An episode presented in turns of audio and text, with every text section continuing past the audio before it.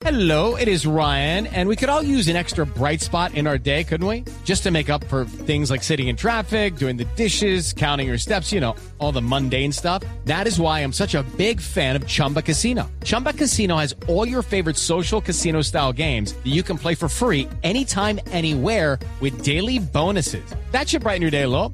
Actually, a lot. So sign up now at chumbacasino.com. That's chumbacasino.com. No purchase necessary. BGW. Void were prohibited by law. See terms and conditions. 18 plus.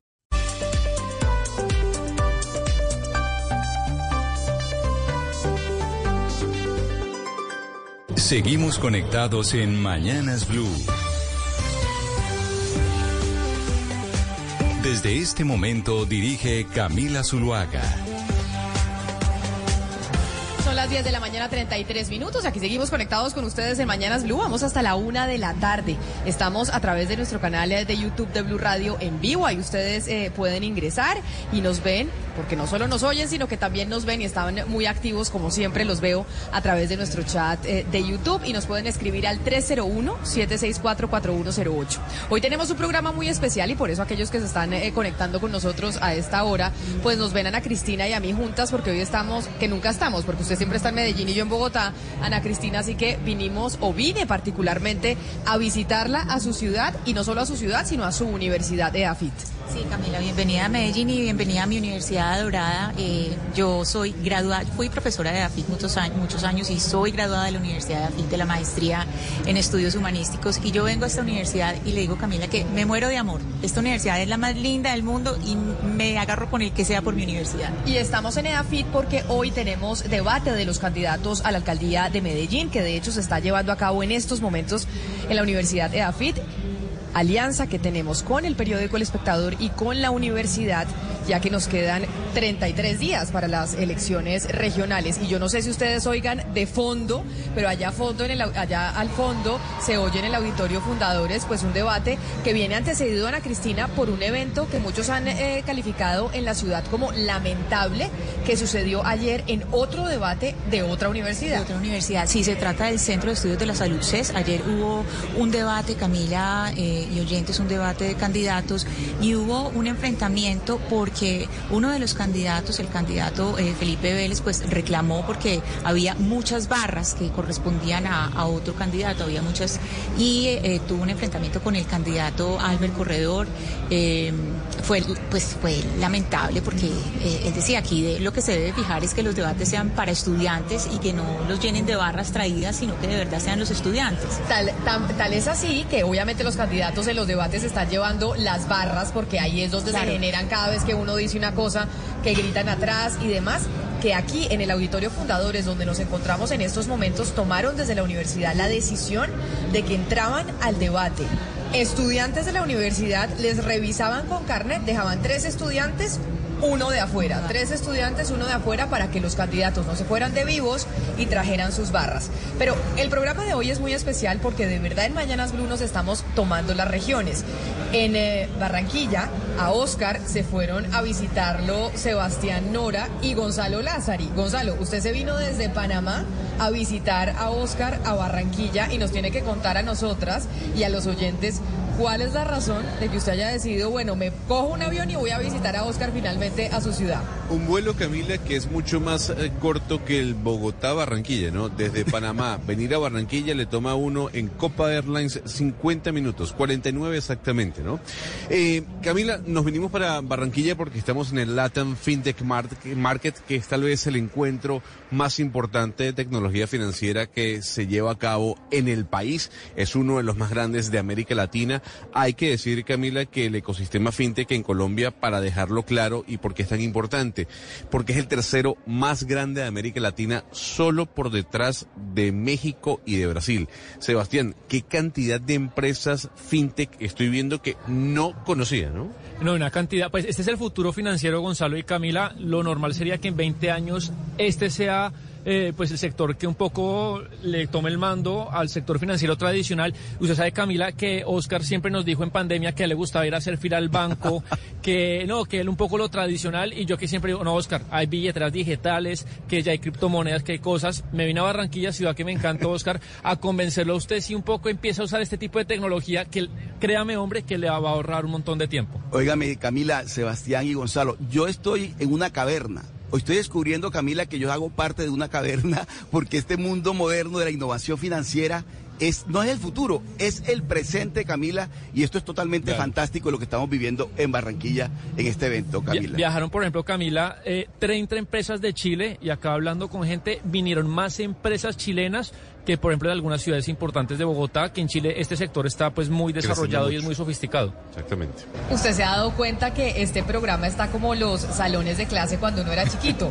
Los niños en un lado y las niñas en el otro. Entonces ya se empiezan a ver eh, las diferencias. Entonces Sebastián y Gonzalo decidieron ir a, a visitar a Oscar a decirle, oiga, usted se tiene que modernizar porque no puede seguir siendo el viejo de la mesa en temas tecnológicos. Y yo me vine a visitar a Ana Cristina, o sea, estamos las niñas aquí, los niños allá, para eh, ver el debate de los candidatos a la alcaldía a eso, de Medellín. A eso Camila se le dice paseo bugueño. Cuando se- Exacto. paseo bugueño cuando se separan Los niños las con las niñas y los niñas, las niñas con las Pero, niñas. pero el regreso es mezclado, ¿o no? ¿El, el recreo es mezclado? Yo el, no sé. el regreso, el regreso es mezclado. Uno de ida repartidos, pero de regreso mezclados. Ah, en el bus, exacto. sí, claro.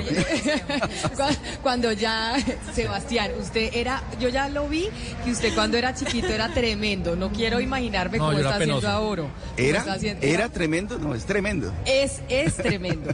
Óigame, pero estamos en medio del debate, esto después pues de la resaca que dejan las encuestas y obviamente pues lo que se ha dicho de quiénes van a ser los más opcionados a estar en eh, las elecciones del 29 de octubre. Y vamos a ver aquí en Medellín la cosa está muy movida, Federico Gutiérrez claramente se lleva muchos de los aplausos, pero yo diría Ana Cristina que en las elecciones, ahí sí como dicen los candidatos, la verdadera encuesta es el día de la votación. Sí, es el día de la votación, Camila. Eh, bueno, hay que decir una cosa.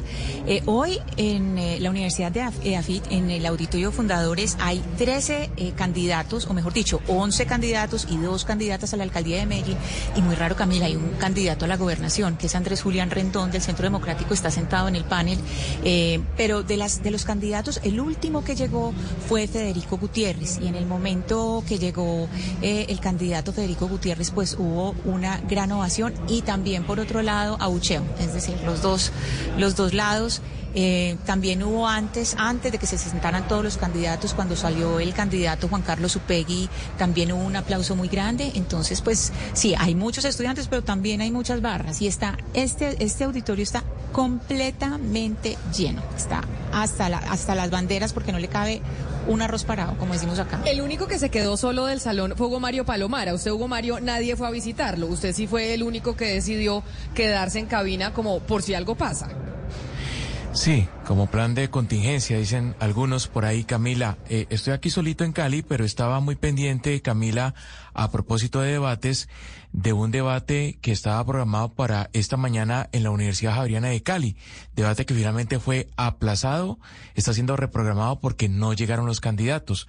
Nueve candidatos quedan en la contienda por la alcaldía de Cali, Camila, y solamente cuatro confirmaron su asistencia a este debate. Se quedaron los estudiantes, los profesores y los medios de comunicación esperando al resto allí en la Universidad Javeriana y en consecuencia la universidad a través de un comunicado informa que va a reprogramar el debate porque no llegaron cinco de los nuevos candidatos a esta invitación. Así que esperemos que para los próximos debates sí acudan todos los candidatos que aún permanecen en contienda y que van a, a- a aparecer en la tarjeta electoral el próximo 29 de octubre. Debates que además tendremos uno aquí en eh, Mañanas Blue, precisamente con los candidatos a la alcaldía de Cali. Pero en medio de los resultados de la encuesta de Inbamer, contratada por Caracol Televisión, por Blue Radio y el periódico El Espectador, también es importante que sigamos eh, hablando de lo que mencionaba ayer el vicepresidente de Seguros Obligatorios de Sura, Carlos Alberto González, aquí en estos micrófonos. Porque lo que decía frente al sistema de salud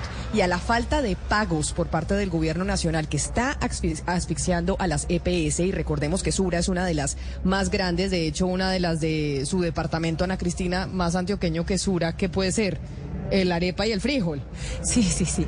Eh, Sura es, eh, digamos, de las empresas que está como en el corazón de los antioqueños desde hace mucho tiempo. Tenía antes el, el tigre y ese tigre, yo no sé si se perdió un poco el tigre, pero Sura ya es una imagen y es una eh, multilatina muy grande y, y sí, pero siempre se, se identifica con Antioquia, claro. El tigre de Suramericana. Sura, una EPS que funciona muy bien y usted acá lo ha dejado saber, por eso las palabras del doctor González ayer fueron muy preocupantes. Recordemos específicamente qué fue lo que dijo Carlos Alberto González sobre lo que está pasando con los pagos que debe hacer el gobierno nacional a las EPS, que las está asfixiando y que podría llegar a generar pues una crisis en el sector salud, porque podría ser que las EPS pues terminen eh, no pudiendo atender a los pacientes. Recordemos lo que dijo ayer el doctor González pudiéramos demostrar que la situación de las EPS no es tan buena, en especial las tres que firmamos, yo voy a hablar específicamente por Sura, y la situación de Sura no está buena financieramente.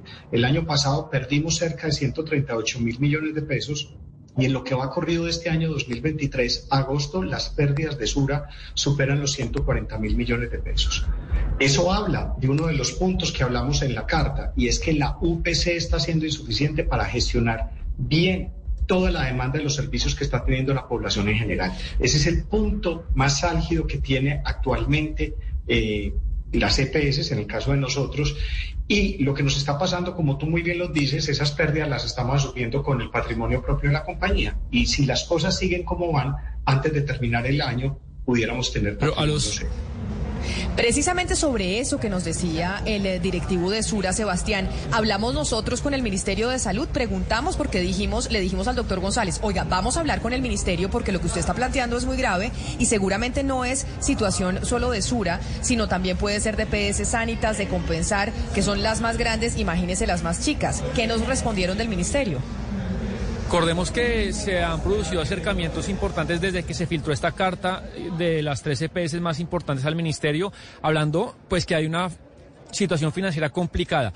¿Qué pasó? se reunió el ministro con las EPS y acordaron hacer tres mesas técnicas para ver pues quién tiene la razón, si es verdad que lo que se le está pagando a las EPS por el UPS, lo que cuesta cada afiliado en promedio, les alcanza o no, o las EPS están teniendo un manejo, financiero eh, pues eh, mediocre y que realmente no están usando la plata de los colombianos como corresponde. ¿Cuál fue el acuerdo, Camila? Que en teoría 15 días después de esas mesas técnicas, el gobierno le iba a responder a las EPS si es verdad que necesitan más plata o con la que tienen es suficiente. ¿Qué es lo que nos dijo el doctor González ayer? Lo que oímos, que ha pasado un mes y están con los brazos cruzados esperando la razón del gobierno, pero por el otro lado nos comenta Camila el ministerio que hay unos, eh, unos papeles y unos estados financieros que la que Sura y la CPS le entregaron tarde al ministerio. Es decir, que han hecho con la plata últimamente para que ellos, pues con su equipo técnico y la gente del ministerio, puedan mirar realmente si la plata está alcanzando o no. Entonces, lo que ha sucedido, según el gobierno, es que esas, esos números financieros se entregaron tarde y que también hay que sumarle al ataque pues cibernético eh, de hackers que sufrió el gobierno y que eso ha ralentizado la respuesta del gobierno. Entonces, en resumen, el gobierno le tiene que responder en los próximos días o semanas a la CPS si se va a aumentar todavía más eh, pues la unidad de pago por capitalización. Esto que escuchamos del doctor González de EPS Sura ayer en estos micrófonos se suma a lo que mencionó el presidente Gustavo Petro en su discurso en la Plaza de Bolívar sobre las distintas reformas. Oigamos lo que dijo el mandatario cuando se refirió a la reforma a la salud, que sin duda alguna es una de las más importantes que ha presentado y que esa manifestación de ayer de las 17 mil personas en la Plaza de Bolívar buscaba, entre otras, apoyar esa reforma, la de la salud. Los hospitales están ubicados, las clínicas, donde están los cajeros electrónicos, es decir, donde está el dinero.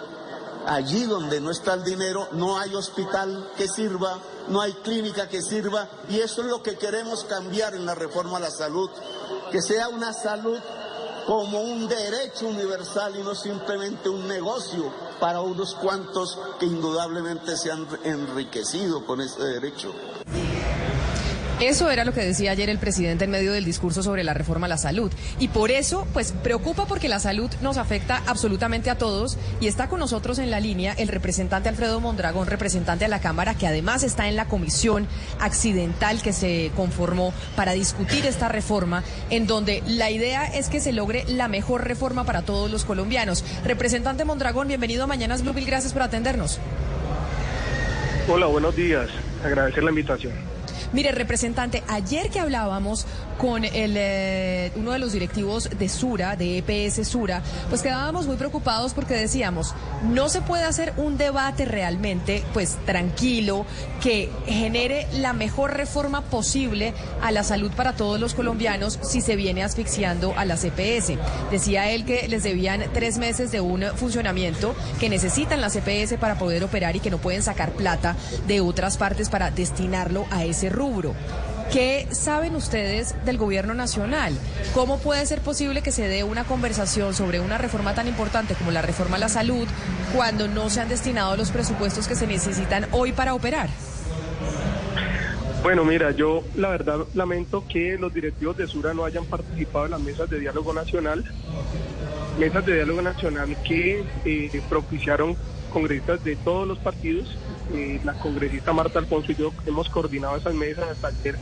Tuvimos sesión y por ningún, en ningún momento vinieron los directivos de Sura a sustentar los pagos que dicen que no se han hecho o las demoras o las inflexibilidades que les impone supuestamente el gobierno. Lo que yo sí tengo son datos contundentes en materia de incrementos de, o de compensaciones o ajustadores que le llaman a la UPC por parte del gobierno a través del decreto 29 2809 de diciembre de 2022 en donde se ajustan hasta un 10 hasta el 12% por eh, mm, afiliados en zonas dispersas, 2% en UPC por afiliados con mayores de 50 años. Han habido unos ajustadores supremamente significativos y que eh, pues esto demuestra que el gobierno tiene todo la, el compromiso de hacer los aportes necesarios para que se pueda atender y que haya sostenibilidad.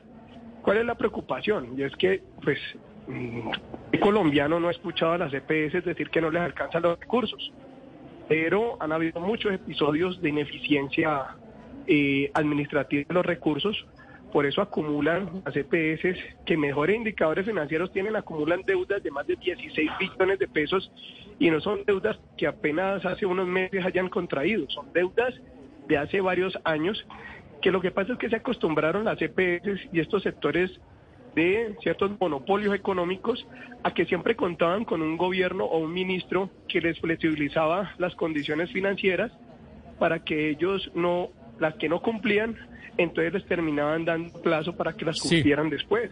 Entonces, pues cuando lo, si aquí lo, si aquí lo sensato es que las EPS sigan manejando los recursos públicos y ellas haciéndose como una especie de barril sin fondo, pues yo creo que eso demuestra la incapacidad de las EPS para hacer que han dicho que es control de gasto y manejo adecuado de los recursos. Yo, me parece muy raro que no hayan venido los de Sura a las mesas de diálogo que ellos tanto celebraban. Vinieron de otras agremiaciones, vinieron de otras EPS, no sé por qué no hayan venido para que nos pudieran explicar eso. Sí, representante Mondragón, porque seguramente pues están dialogando con el gobierno en esas mesas técnicas, pero usted está liderando precisamente esa comisión accidental que fue fruto de un combate político muy intenso en el Congreso, pero quisiera que nos cuente pues qué tan útil y fructífero está haciendo la comisión. Algunos de sus miembros han contado que 10 días realmente es muy poco para llegar a un acuerdo cómo están siendo las sesiones y si realmente usted cree que en 10 días se puede resolver pues toda esta pelea ideológica y técnica que se ha dado de lo que se dice, al menos en esta mesa creemos que es la reforma más importante de las tres que se están adelantando. Bueno, yo creo que quien diga que solamente 10 días, eso es porque ha estado, no sé, eh, metido debajo de la tierra y no ha querido participar, porque yo, por ejemplo, a este mismo medio le he concedido varias entrevistas hace varios meses debatiendo sobre la reforma a la salud. Yo mismo he promovido, he impulsado varias cumbres en Cali, audiencias públicas, he estado en infinidad de debates en medios, en universidades, con los opositores a la reforma, es decir, con los que quieren que se quede el esquema de que sean unos privados EPS los que administren los recursos públicos de la salud.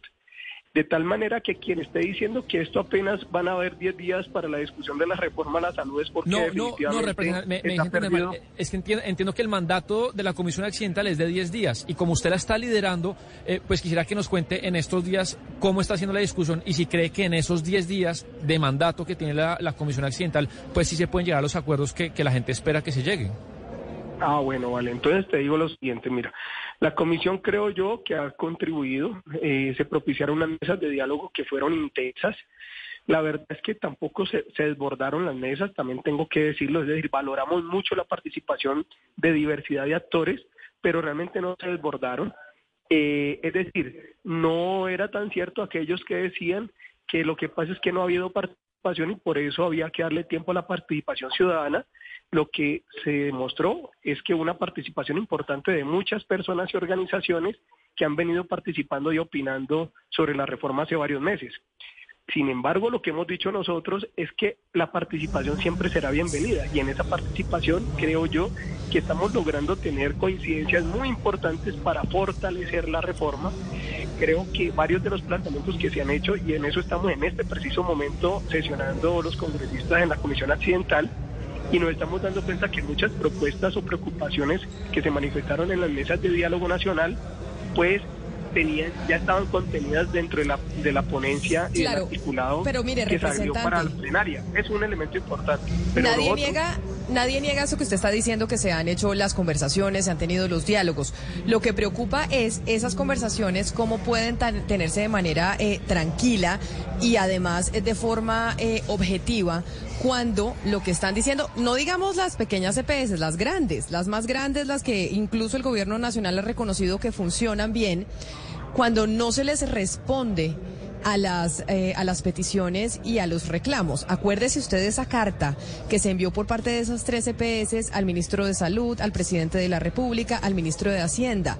Esa carta que pues, suscitó una reunión entre las partes generó que les dijeran que en 15 días les iban a responder sobre el tema de los desembolsos. Y ayer lo que nos decía el señor González es que 15 días pasaron y no les respondieron. Ha pasado un mes y tampoco han tenido respuesta. Entonces, ustedes desde el legislativo y usted como parte de la bancada de gobierno, pues, ¿qué nos puede decir de la razón por la cual el gobierno se está demorando tanto en dar esas respuestas? No que no haya habido discusión de la reforma, sino que cómo se puede dar una discusión de esa reforma tan importante si en los mínimos que se debe cumplir, que es esos pagos, pues no se responde. Pues mira, yo voy a preguntar precisamente ahora aquí directamente al, al gobierno nacional a través del ministerio sobre ese tipo de respuestas, pero y no quiero caricaturizar, quiero decirlo de manera muy seria. Imagínense las EPS que le preocupan que el gobierno no le responde en 15 días, ¿cómo serán los usuarios que ellas no le responden en seis meses, en un año, por un tratamiento a una población porque se las limitan por las vías de las autorizaciones. Es decir, las EPS están muy preocupadas porque no les atienden las PQR que le hace el gobierno nacional, supuestamente de falta de recursos, a pesar de que, como lo acabo de decir, con la resolución del 22 de diciembre del año pasado, se le hacen ajustes a las condiciones de la UPC para que tengan más recursos las EPS, más el 16% que se le causó desde el año, desde comienzo de año, y les preocupa mucho que no le atiendan esas PQR en 15 días. ¿Qué pensarán todos los afiliados de las EPS que dicen que tienen mejores indicadores financieros y a pesar que tienen mejores indicadores financieros, son de las EPS con los mayores números de PQRs, es decir, peticiones, quejas y reclamos de sus afiliados porque no les autorizan a tiempo las citas, los medicamentos, los procedimientos, los especialistas. Yo creo que el país debe estar atento y todos los medios de comunicación, no solamente que se le atienda oportunamente las solicitudes de más dinero de las EPS, sino que logremos una reforma para que la población no siga pegada a un juez para que por vía tutela poder acceder al servicio o pegada a la superintendencia para que a través de PQRs se le pueda por lo menos responder de por qué lo están negando. Yo lo que creo es que aquí estamos haciendo un ejercicio muy consistente.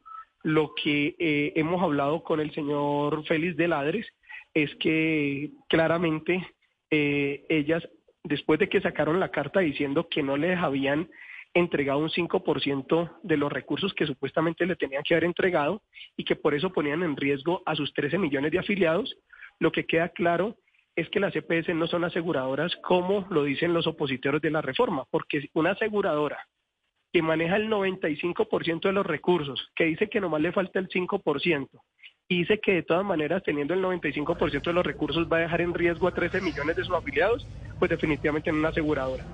Y lo otro es que nos hubiera gustado que hubieran venido aquí a las mesas de diálogo, que le dimos todo el tiempo, aquí vino Sanitas, aquí vino ASEMI, aquí vino todo Gestar Salud, aquí vinieron muchos de los gremios y eh, sectores que están en contra de la reforma y plantearon sus posturas. Me parece muy raro que Sura, que tiene tantas consideraciones, pues se quede por fuera de un espacio de participación sobre este tema. Así que, bueno, yo creo que el debate nos está permitiendo eso. Yo lo que sí les digo es algo. Yo creo que hay un muy buen ambiente en el Congreso. Las mesas contribuyeron para que muchas de las preocupaciones que eh, estamos explicando de que ya están contenidas en la reforma serán elementos muy importantes de acuerdo. Y además son muchas propuestas que salieron que consideramos que se deben acoger, que las vamos a acoger de tal manera que hay toda la disposición, creo yo, para que se fortalezca la reforma. Es decir, para que se fortalezca la esencia de la reforma, no para debilitarla, ¿cierto? Ablandarla, volverla inane, sino para que se fortalezca una reforma Nos que le dé garantía de sostenibilidad a los privados prestadores, a las clínicas que las han tenido funcionando al debe o solamente les llegan los recursos a los que van en integración vertical con sus propias EPS, sino para que les llegue a todos los prestadores, porque si les llega la plata a tiempo a los prestadores, es decir, a las clínicas, a los profesionales, a los hospitales, van a tener una mejor disposición Eh, de pagarle mejor a sus trabajadores. y representante. a los colombianos. Representante, nos cuenta qué le dicen cuando pregunte por qué no se han hecho los desembolsos. Pero frente a todo lo que usted dice, y es una última pregunta y le pido que me responda de forma concreta, el punto, digamos, de quiebre, de disenso que hay entre las partes es que ¿quién va a manejar el dinero? Y ustedes insisten en que el dinero lo maneje la ADRES, ¿cierto?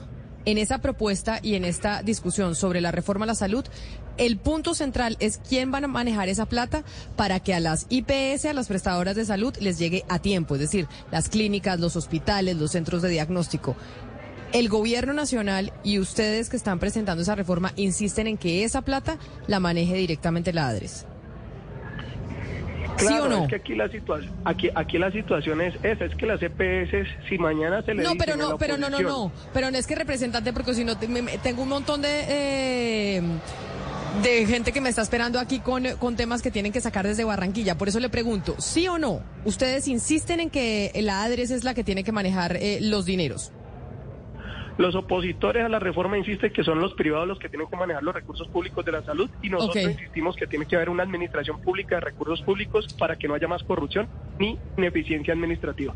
Ok, representante, clarísimo. Representante por el Pacto Histórico, Alfredo Mondragón, mil gracias por estar con nosotros aquí en Mañanas Blue y por eh, darnos este tiempo para hablar de la reforma. A ustedes muchas gracias. Quedo pendiente de que le respondan entonces en el gobierno nacional sobre lo que nos decía el señor González ayer en estos micrófonos. Sí, yo también espero que ellos le respondan las PQR a la población y que las atiendan. Estamos atentos a todo eso. Un saludo especial. Nos vamos a hacer una pausa. Era el representante Alfredo Mondragón y ya regresamos.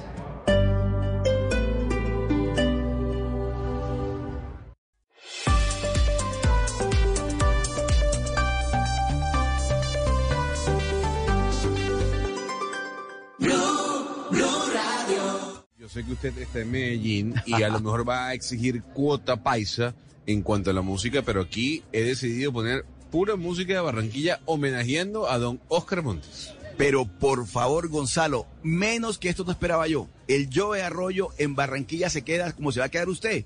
Yo espero que usted y Sebastián y todos se queden en Barranquilla. Esta es la tierra de todos nosotros. Y además, Gonzalo, la tierra de Shakira. Y además, Sebastián, Señor. la tierra del Junior de Barranquilla. Gonzalo, Bueno, ahor- está- ahorita no están para sacar pecho, ¿no? Ahorita no están para sacar No, pecho. no, no, pero espere que eso mejora. Ah, bueno. Gonzalo que está con su habitual camiseta negra, o sea, Barranquilla no hizo que se quitara la camiseta negra, también. Gonzalo. Ah, y Oscar también, también. los tres. De- a los ver, tres. a ver los, a los tres. Lo- o sea, los tres con camisa negra. Sí, así. sí, sí, sí, sí, sí. Mejor dicho, les vamos a poner la camisa negra de Juanes, le po- les podemos poner ahora a Ana Cristina, que es ese es que- artista paisa. Hágame el favor, camisa negra y con ese calorcito de Barranquilla, uno, usted sabe lo que es ponerse negro en ese 40 calor tan horrible. Eso era lo que le iba a preguntar a Gonzalo. Gonzalo, usted viene de Panamá. ¿Dónde está? ¿Dónde hace más calor? ¿En Panamá o en Barranquilla? En Panamá, Camilo. En Panamá, ¿Sí? porque, porque le voy a decir algo. La humedad de Panamá no se compara, al menos a la humedad que he sentido yo en Barranquilla. Aquí Y en la Barranquilla brisa. se Pero la de acá es muy alta. No, pero se re- aquí la brisa de, de Barranquilla es fuerte. Claro, la brisa. En Panamá no hay brisa. En Panamá lo que es humedad y calor. Pero no hay brisa a pesar de que ustedes tienen los Sí, dos mares señora. ahí. ¿El mar no le da vea. brisa? Sí, señora, para que usted vea. No sé si, no sé si será porque la ciudad de Panamá da hacia el Pacífico, no hacia el Atlántico, no lo sé. Sí. Eh, pero aquí se siente mucho más brisa que en la ciudad de Panamá. No la le- brisa, la brisa de Barranquilla maña, ¿no? Usted, usted siente esa brisa, Camila, y se va mañando y se va quedando. Se lo garantizo yo. No, yo estoy segura que uno cuando sale de Bogotá feliz se queda en Medellín, en Barranquilla, en las otras ciudades. Me están preguntando en el 301-764-4108 Ana Cristina, que la están viendo a través de nuestro canal de YouTube de Blue Radio en vivo, que su camisa que tiene escrito. Eso me está preguntando una oyente que se llama Andrea y nos está escribiendo a través de nuestra eh, línea de WhatsApp. Andrea, son eh, pedazos de, de un libro eh, es eh, un libro de Emily Dickinson, pero pues no, no, no son, eh, digamos, que esté todo el párrafo que se pueda leer, son pedacitos eh, del libro. Ah, es que me estaba preguntando, decía, bueno, ¿y, la, y, la, y, lo, ¿y qué dice la camisa de Ana Cristina? Tenemos noticias del Consejo Nacional Electoral, porque antes de las elecciones regionales de octubre, pues el Consejo Nacional Electoral está cogiendo 700 candidatos o un poco más a ver quiénes sí pueden aspirar y quiénes no pueden aspirar. Ayer se conocieron varios de los que no podían aspirar, pero hoy tenemos uno adicional. Andrés Carmona, el Consejo Nacional Electoral, le dijo al ingeniero Rodolfo Hernández, quien fue candidato presidencial, casi presidente de Colombia, que no puede aspirar a la gobernación de Santander. Así es, Camila, muy buenos días. Mire, se trata de una decisión 6 4, 6-4 con la cual la sala plena del Consejo Nacional Electoral acaba de revocar la inscripción de la candidatura del ex candidato presidencial Rodolfo Hernández a la gobernación de Santander por su partido Liga de Gobernantes Anticorrupción. La argumentación que encontraron los ocho magistrados del Consejo Electoral, más dos con jueces que tuvieron que participar en esta decisión, es que Rodolfo Hernández ya estaba inhabilitado por haber acumulado tres fallos disciplinarios en contra proferidos por la eh, Procuraduría General de la Nación. Con este hecho, por supuesto, hay recurso de reposición. Rodolfo Hernández va a poder intentar reponer. En dos días le tendrían que dar la resolución final, pero con seguridad el Consejo Electoral le va a dar la misma respuesta a Rodolfo Hernández y es usted no podrá participar en las elecciones, ya en ningún tipo de elección, porque está inhabilitado. No, una caída más, una candidatura que se cae más en esta larga lista de los que los magistrados están evaluando. Usted decía 700, pero son cerca de 3.500 candidaturas que está revisando día a día los ocho magistrados del Consejo Nacional Electoral, Camila. 3.000 candidaturas que están revisando, bueno, están trabajando a lo que da. Óigame, pero Andrés, ¿cuáles tenemos pendientes? Digamos que sean así candidaturas que la opinión pública está pendiente de la decisión del Consejo Nacional Electoral, porque ya salieron varias. Ya, por ejemplo, en Bogotá, Juan Daniel Oviedo, ya el Consejo Nacional Electoral dijo, él sí puede aspirar. Acá le está diciendo a Rodolfo Hernández que no. ¿Cuáles otras, qué otras estamos em, esperando? hay que esperar las reposiciones, por ejemplo, de la determinación de Tulio Gómez. Recordemos que ayer el, candidato a la gobernación del Valle, quien según la última encuesta de Inbamer va en segundo lugar en la contienda, presentó recurso de reposición por eh, la decisión que tumbaba su candidatura se tomó la decisión no solo de Juan Daniel Oviedo, se mantuvo la candidatura de Jorge Emilio Rey a la gobernación de Cundinamarca, Carlos Fernando Galán a la alcaldía de Bogotá. ¿Qué queda pendiente? Quedan pendientes eh, muy pocas así relevantes, en este caso la de la hermana del eh, actual gobernador de, mm, de Magdalena, Carlos Caicedo. Es que precisamente eso que usted acaba de decir es la, lo que yo estaba esperando que usted dijera, Andrés Carmona. ¿Qué ha pasado con la candidatura de Patricia Caicedo? ¿Cuándo el Consejo Nacional Electoral va a definir la candidatura de Patricia Caicedo, quien está aspirando a la alcaldía de Santa Marta? y es hermana del gobernador del Magdalena. ¿Le han dicho sus fuentes del Consejo Nacional Electoral cuándo van a definir esa candidatura? ¿Si puede o no puede aspirar? Camila, sin duda esto es un tema que se maneja con mucha reserva por parte de los magistrados. Muy complejo ha sido el, cruce de información. Lo que nos dicen es que esperan que esta semana se resuelva y es que ellos tienen jornadas maratónicas. Le voy a explicar cómo funciona. En horas de la mañana se da la audiencia en la que se leen las resoluciones votadas el día anterior o dos días anteriores y ahí es cuando los candidatos pueden presentar su recurso de reposición. Y en la tarde hay sala plena donde se reúnen los ocho magistrados, recuerde que son diez, pero uno está suspendido y otro no tiene derecho al voto. Entonces son ocho los que pueden votar y van votando resolución por resolución. Ahí es de donde ido sacando esta información y estas decisiones que ustedes han ido conociendo aquí en Blue Radio, Camila. Algunas fuentes en Santa Marta. Ojo, Sebastián, usted que es tan cercano a Santa Marta y siempre está tan pendiente de lo que pasa en el Magdalena. Si el Consejo Nacional Electoral decide que Patricia Caicedo no puede aspirar a ser eh, candidata, no puede, por lo, pues por la, por la razón por la cual se demandó eh, su elección, me informan a mí algunas fuentes, no sé si usted tenga información eh, similar, de hecho no sé si se pueda jurídicamente o no, ya Andrés Carmona nos definirá que el eh, gobernador Caicedo estaría pensando en reemplazar entonces esa candidatura de su hermana si no puede aspirar por su esposa. ¿Usted había oído eso en, en el Magdalena y en Santa Marta? No, no, no había eso y eso sería una bomba para la política del Magdalena. Eh, son 10 candidatos habilitados que tienen eh, pues eh, el aval para competir y, pues Camila, esa fuerza política ya tiene 13 años, digamos, dominando Santa Marta y el Magdalena, que fue el primer fortín que ganaron. El primero fue Carlos Caicedo, que ganó en el 2012, sucediendo a Juan Pablo Díaz Granados. Después Rafael Martínez, que ahorita va para la gobernación, y Vierna Johnson, que, que, también es de su grupo político. Entonces, donde yo creo que el grupo de Caicedo pierda Santa Marta, pues sí es un golpe al corazón del proyecto de, del gobernador. Lo que nos dicen algunas fuentes en Santa Marta, por eso trato de corroborar con usted, es que podría ser no la esposa, sino la ex esposa. Pero bueno, ya sabemos que en temas de política ex esposa y esposa, pues no es que haga mucha diferencia. Ya nos acordamos de Roy Barreras, que se llama Elisa Villarroel. ¿Usted ha oído, Oscar Montes, eh, ustedes que están allá en esa eh, región, han oído de, de Elisa Villarroel en Santa Marta y en el Magdalena y de la posibilidad de que en caso de que la hermana del gobernador Caicedo Patricia Caicedo no pueda aspirar, ¿entraría ella a ocupar ese lugar? No, Camila, no tengo esa información sobre esta posible candidatura en caso de que la doctora Caicedo no pueda postularse o no sea ya reconocida como candidata.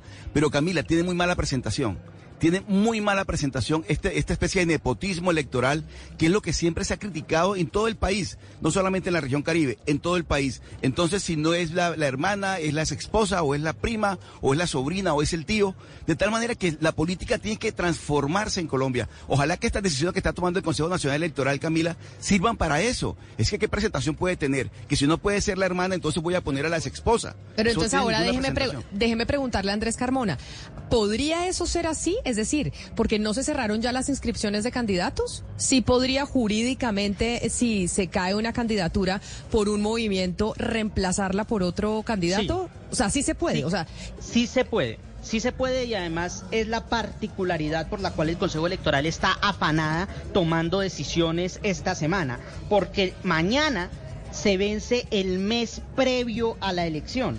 Por lo tanto, es el tiempo límite con el cual el Consejo Electoral le puede notificar a la registraduría para que se modifique o el candidato o se modifique el tarjetón. En el caso de candidatos a la alcaldía puede pasar eso que entonces sale la foto de la actual candidata, eh, la hermana de Carlos Caicedo, y entre su ex esposa y podría entrar en el tarjetón y podría aparecer la foto de ella en el tarjetón si esa decisión ocurre entre hoy y mañana y se ratifica mañana. Entonces guarde esta grabación, señor Andrés Carmona. Guarde esta grabación y en caso de que Patricia Caicedo no pueda aspirar, guarde el nombre de Lisa Villarroel ex esposa del gobernador Caicedo en el Magdalena. Y si ese nombre, como nos lo dicen nuestras fuentes, es el que escogería el gobernador para reemplazar a su, a su, a su hermana en esa aspiración. Precisamente como usted dice, se hace esta revisión de las candidaturas de si pueden aspirar o no para que también los movimientos puedan hacer los cambios. Pero Ana Cristina,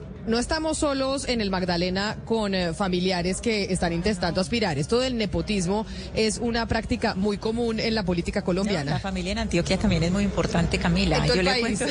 en todo el país. Le cuento que en Antioquia el CNE también revocó la candidatura a la alcaldía de La Estrella. La Estrella es un municipio del sur del Valle de Aburrá. Revocó la alcaldía de una prima del alcalde Daniel Quintero. Ella es Liliana Ramírez, ella quería ser alcaldesa de La Estrella. ¿Y por qué le revocaron la candidatura? Ella había recogido 30 mil firmas, Camila y oyentes, para un movimiento que se llamaba Una Estrella para Todos. Pero resulta que ella era la personera de La Estrella y ella no renunció con suficiente anticipación. Ella renunció un año antes de elecciones, pero es que los candidatos, los funcionarios que están en, su cargo público no deben eh, eh, renunciar un año antes de elecciones, sino un año antes de las inscripciones. Entonces no le dio. Por eso, por Ah, eso. ot- otra familiar que no pudo. Otra familiar que no pudo, pero eso sí fue pues por el tiempo. Algo importante del Consejo Nacional Electoral, y ya lo liberó don Andrés Carmona, que yo sé que usted está ahí pendiente de muchas cosas políticas, son los nuevos presidente y vicepresidente del Consejo Nacional Electoral. Porque eso también define mucho qué va a pasar con los temas electorales de, la de las elecciones del 29 de octubre. Como presidente quedó Alfonso Campo y como vicepresidenta Maritza Martínez. Alfonso Campo es de qué partido y Maritza Martínez siempre militó en el partido de la U, si no me equivoco, sigue ahí en ese mismo partido y son los nuevos presidente y vicepresidentes del Consejo Nacional Electoral. Y no solo decisiones frente a las elecciones o a los candidatos, Camila, recuerde que el Consejo Electoral en estos momentos tiene la investigación de la financiación de la campaña del presidente Gustavo Petro. Todo este escándalo que se ha ido sumando semana a semana, no solo con lo de Nicolás Petro y de Isuris Vázquez, lo de... lo del eh, hombre Malboro, también los audios de Armando Benedetti, bueno, también esta investigación maravillosa que hizo la unidad investigativa de Noticias Caracol, contundente sobre la eh, eh, esposa del narco, alias el sobrino en Casanare. Bueno, todo eso está en manos del Consejo Nacional Electoral para determinar si se violaron los topes o no de la campaña. Por eso- Entonces, ¿cómo fue el cambio? ¿Cómo fue el cambio? Eso, eso- eso le iba a rápido. decir. Dígame los partidos, porque la presidenta del Consejo Nacional Electoral, hasta ayer o hasta, hasta que se dio el cambio, era del pacto histórico. Y ese puesto Fabiola es muy importante. Eh, Fabiola Márquez, exacto, porque el Consejo Nacional Electoral también es una entidad que funciona con las fuerzas políticas. Allá están los partidos haciendo tire y afloje a ver cómo negocian eh, qué, qué candidatura se queda, qué, qué candidatura se va y todas las investigaciones que usted está diciendo. Sale entonces Fabiola Márquez de la presidencia. Quien llega a la presidencia es de qué partido? Conservador. Alfonso Campo, conservador, fue el candidato por el que votaron los conservadores. La vicepresidencia, Maritza Martínez, ex senadora del partido de la U, bueno, militante activa de este partido, ya fue la cuota del partido de la U en esta elección. Salieron Fabiola Márquez del Pacto Histórico y Álvaro Hernán Prada del Centro Democrático. Entonces queda en manos de los independientes, por así decirlo, de los partidos independientes, este nuevo Consejo Nacional Electoral, este segundo periodo de, de los actuales magistrados del El Consejo doctor- Nacional Electoral. Camila, el doctor Campos Soto es conservador del Cesar y la doctora Martínez es hermana del doctor Emilio Martínez, que fue durante mucho tiempo presidente de la Cámara de Representantes del Tolima. Claro, pero ella, pero ella es departamento del Meta o no, creo. Enti- Entiendo Maritza Martínez no era departamento del Meta. Ah, Yo creo que Maritza, yo creo que Maritza. Martínez No, es departamento del Meta, llanera, llanera. Sí, y sí, ella sí. además, si Sí, es verdad señora. que tuvo esposo político, pero ella después sí, Villavicencio, me atrevería de a decir, Villavicencio. me atrevería a decir que Maritza Martínez superó a su esposo en actividad política posteriormente. sí, sí, sí, sí, sí. Del Toli- de, Muy- de, de- del- de los llanos, del Meta, sí. Departamento del Meta. Es decir, Consejo Nacional Electoral asume presidencia y vicepresidencia eh, Andrés Carmona, si pudiésemos decirlo así en términos ideológicos, la derecha.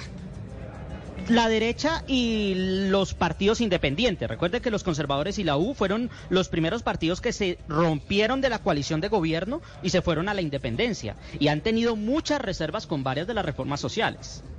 Bueno, pues ahí están noticias políticas del Consejo Nacional Electoral. Gracias, don Andrés Carmona. Entonces se cae la candidatura del ingeniero Rodolfo Hernández a la gobernación de Santander y estamos pendientes, muy pendientes, de qué pasa con la candidata eh, Patricia Caicedo, hermana del gobernador eh, del Magdalena, a la alcaldía de Santa Marta. Vamos a ver qué define el Consejo Nacional Electoral sobre esa candidatura y sobre otras tantas que han sido eh, demandadas en esta oportunidad. 11 de la mañana, 21 minutos en Colombia. Y les dije, Sebastián Nora, Gonzalo Lázaro y Oscar Montes, que les iba a poner la camisa negra.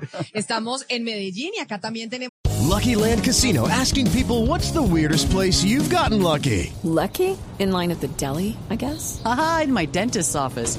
More than once, actually. Do I have to say? Yes, you do. In the car before my kids' PTA meeting. Really? Yes. Excuse me, what's the weirdest place you've gotten lucky? I never win and tell. Well, there you have it. You can get lucky anywhere playing at LuckyLandSlots.com. Play for free right now. Are you feeling lucky? No purchase necessary. Void where prohibited by law. 18 plus. Terms and conditions apply. See website for details. Que poner música paisa y uno de los grandes exponentes de la música de Antioquia es Juanes. Y ustedes como están todos de camisa negra ya en ese calor de Barranquilla y sé que tienen invitados en esta feria eh, fintech tan importante. Tenía muy poca idea de hacer un presupuesto, tenía muy poca idea de lo que representaba en materia de conseguir afiliados, en tener una junta directiva de 14 miembros muy competitivos de jefes. Ya un año después creo que me, me he ido adaptando, pero eh, fascinante. Hoy en día tenemos 343 miembros en Colombia FinTech. Hace, para que, para que ustedes lo tengan en proporciones, eh, en el año 2019 teníamos un número cercano a 190. En este año hemos sumado a más de, de 100 fintechs eh, en, en, este nuevo esfuerzo de relanzar el gremio y pues hablar con el gobierno, yo creo que eso es parte esencial de un sector. Nosotros tenemos una diferencia, yo creo que de los otros gremios y es quizás el reto que más me gusta estar en este trabajo y es los gremios más consolidados quizás como por su tradición, su trayectoria y sus miembros protegen sus intereses. ¿No? Nosotros estamos es dándonos a conocer, saliendo a hablar con los funcionarios de qué pasa en los criptoactivos, pagos digitales, crédito digital, que son todos estos nuevos modelos de negocio y a través de darnos a conocer es que hemos logrado hacer que nos paren bolas, que nos ayuden a quitar arbitrajes regulatorios innecesarios, que nos abran la avenida para competir con, eh, con la banca tradicional en donde haya que competir y pues trabajar con ellos donde haya que trabajar con ellos. Gabriel, usted ya nos dijo, de, perdóneme Gonzalo, usted ya nos dijo cuántos afiliados eh, tienen, pero cuántos les falta por conquistar. ¿Y, y por qué Sí. le hago esta pregunta? Porque así me da a usted y le da a los oyentes una dimensión de qué tan grande y qué tanto está creciendo este mundo fintech en Colombia. Hoy en día en Colombia, eh, según un estudio que se realizó por Visa y Finovista a- a- hace pocas semanas, además hizo público, hay 368 empresas fintech. Nosotros tenemos 343. Tenemos que hacer un esfuerzo. eh, también es un ecosistema muy cambiante, ¿no? Es un ecosistema muy cambiante donde por retos de financiación no se consiguen a todos, etcétera. Pero estamos bien, vamos por esas 20 que nos faltan. A ver, don Gabriel, yo quisiera preguntarle sobre la importancia del ecosistema fintech para oyentes como Oscar Montes, ¿no? Porque Oscar Montes puede ver el logo de la vivienda, de Bancolombia, eh, ve el logo de Visa, de Mastercard, que son grandes empresas conocidas dentro del mundo de las finanzas, pero también ve una cantidad de logos y de compañías que están surgiendo que van de la mano con la tec- tecnología. ¿Por qué es tan importante este ecosistema? Entonces, este, este ecosistema es esencial por varios factores, uno de los cuales es es un ecosistema diseñado a través de la tecnología. Y cuando usted diseña un servicio, sea cual sea, no tiene que ser financiero, a través de la tecnología, usted genera una cosa muy importante y es que genera eficiencia. Y la eficiencia reduce costos. Entonces, en Colombia eh, les pongo tres cifras, digamos, encima de la mesa y acá les digo por qué esto es tan importante. En Colombia, más del 91.3% de los colombianos mayores de 18 años tiene un producto financiero. Pero si nos vamos a la usabilidad, esa cifra se reduce al 70%, es decir, quién lo está usando de manera constante. Y si bajamos al crédito, esa cifra está cercana al 30%. Es decir, tenemos una cantidad de colombianos que no están siendo atendidos por los servicios financieros que los colombianos realmente necesitan. Entonces, cuando cogemos estos servicios prestados de una forma tradicional, donde usted tiene que ir a una oficina, donde muy seguramente tiene que interactuar con un ser humano, y le metemos ese componente tecnológico donde se eliminan barreras, donde se aumenta la cobertura, pero sobre todo se reducen costos, usted empieza a ingresar a millones de personas al consumo de sus servicios financieros. Y, y que, señor Santos, el gran lema pues de este sector es la inclusión financiera. Ahí quiero que nos cuente por qué si es motor de inclusión, por ejemplo, en un municipio donde solamente hay una sucursal bancaria y solamente hay dos cajeros, ¿cómo este sector le puede realmente beneficiar a, esa cantidad de, personas? Entonces, imagínese eh, esa persona en ese municipio que le hacen el desembolso de un subsidio y, tiene que ir o a una oficina de corresponsabilidad bancaria o tiene que eh, pagar el costo de sacar el- el- la plata en un eh, cajero o peor aún tiene que ir a, unos giros postales donde le cobran una cifra inmensa por retirarla. Entonces ahí usted empieza con unas intermediaciones que le quitan plata a la gente más vulnerable del país, ¿no? En este, en este caso los subsidios. A través del uso de fintech pueden tener la disponibilidad de plata inmediata en billeteras digitales, donde la plata está más segura que en el bolsillo, pero sobre todo donde se generan hábitos de consumo para que esa persona pueda acceder al crédito. Entonces pasan, eh, eh, es como una sinergia sin fin, ¿no? Empiezan a pasar una cantidad de cosas bonitas desde el punto de vista de seguridad, desde el punto de vista de acceso al crédito, desde el punto de vista de crear garantías de reputación financieras. Entonces es, es como un ecosistema donde se mueve muy rápido todo en favor de, de los ciudadanos. Pero mire, mire, doctor Santos, yo reconozco que yo en este tema eh, estoy gateando. No hemos podido sacarle No, las carapelas No, no. al doctor Montes, imagínense a los oyentes. estoy gateando, yo reconozco que estoy gateando. Camila, Sebastián, Gonzalo ya tienen velocidad de crucero. Ellos ya van en velocidad de crucero. Yo estoy gateando. Pero le quiero preguntar a usted precisamente por eso, doctor Santos, ¿cuál es el futuro? ¿Qué espera para el sector financiero colombiano el- eh, en el futuro, lo que está pasando con todo esto? Yo le cuento porque lo tenemos muy cerquita al futuro. Entonces, usted se va, hoy en día en Colombia, cerca del 85% de las transacciones se hacen en efectivo. Y el efectivo es muy malo por muchos motivos. Sobre todo porque no deja rastro. Y al no dejar rastro, por ejemplo, las personas más vulnerables que pagan en efectivo no tienen esa trazabilidad para que les den un crédito. Entonces, ¿cuál es el ejemplo más cercano que tenemos? Brasil. Brasil tiene una cosa espectacular. El Banco Central de Brasil hace aproximadamente cinco años dijo, me aburrí de esto, vamos a incluir a todas las personas con una cosa que se llama el sistema de pagos interoperables. Se pudiera pagar de manera inmediata entre cualquier tipo de cuentas de manera gratuita y que esa persona tuviera los fondos de manera inmediata. ¿Qué pasó después de esos años? Acaba de pasar en un panel. Se redujo el uso del efectivo cerca de un 40%. Es tan duro la- lo que está ocurriendo que la gente está dejando de utilizar tarjetas de débito porque pueden manejar estos pagos instantáneos y se incluyó el, mayor uso de esta tecnología, de, este, de, PIX, son los brasileros más pobres. A esos a quienes no les sirve que, que le cobren 50 pesos por vender un chicle que vale 200, ¿no? Eh, entonces se eliminaron todas esas barreras con uso de la tecnología y estas personas ingresaron a la economía. ¿Y qué está empezando a pasar ya un par de años después? Esas personas más pobres, informales, que viven de su sustento diario, están empezando a acceder crédito por primera vez en su vida. Entonces están pasando cosas muy bonitas eh, al tiempo. El futuro lo tenemos al lado, lo tenemos en Brasil. Colombia está empezando a tramitar una iniciativa similar. Entonces ojalá nosotros lleguemos a eso para, pues, para poder tener las bondades de lo que está ocurriendo en el país vecino. Mire, don Gabriel, usted formó parte del Estado, de la, de la burocracia estatal de este país. Y cada vez que Sebastián y mi persona hablamos sobre eh, las iniciativas ligadas a la tecnología, algunos miembros de la mesa empiezan a levantar la mano en cuanto a la regulación que viene con eso, ¿no? Y le pongo el ejemplo de lo que está sucediendo en Panamá, que vengo desde allá. Y es, ya están levantando la mano algunas personas que dicen hay que regular el intercambio de dinero digital. Eh, ¿Cómo se regula? ¿Quién paga impuesto allí? Eh, ¿Dónde queda esa plata? La pregunta es cómo hacer que las regulaciones no espanten las inversiones en este caso. Ese es el punto más importante de esto. Y es, en todas las discusiones regulatorias que tenemos con el Estado, esa es la parte central. O sea, si nosotros vamos a regular estas actividades, el punto esencial de la regulación de estas actividades tiene que ser por necesidad que sea una regulación competente. Es decir, que no sea una, por eso nosotros hablamos de regulación sin conflicto de interés y con competencia, porque no queremos que eh, esto termine generando una condensación del mercado, que se favorezca a los jugadores más grandes, pero sobre todo no queremos es que esto mate a los innovadores más pequeños. Entonces, ¿qué es lo bonito? Cuando esto se diseñó en Brasil, este, por ejemplo, este sistema de pagos interoperables, se diseñó con un foco de política pública y lo promovió y lo opera el Banco Central Brasileño, el BACEN. Si nosotros logramos tener una intuición similar desde el punto de vista desde el Banco de la República, que está en ese momento tratando de sacarlo, donde el beneficio sea público, rompemos ese esquema eh, y yo creo que eso podría ser muy beneficioso.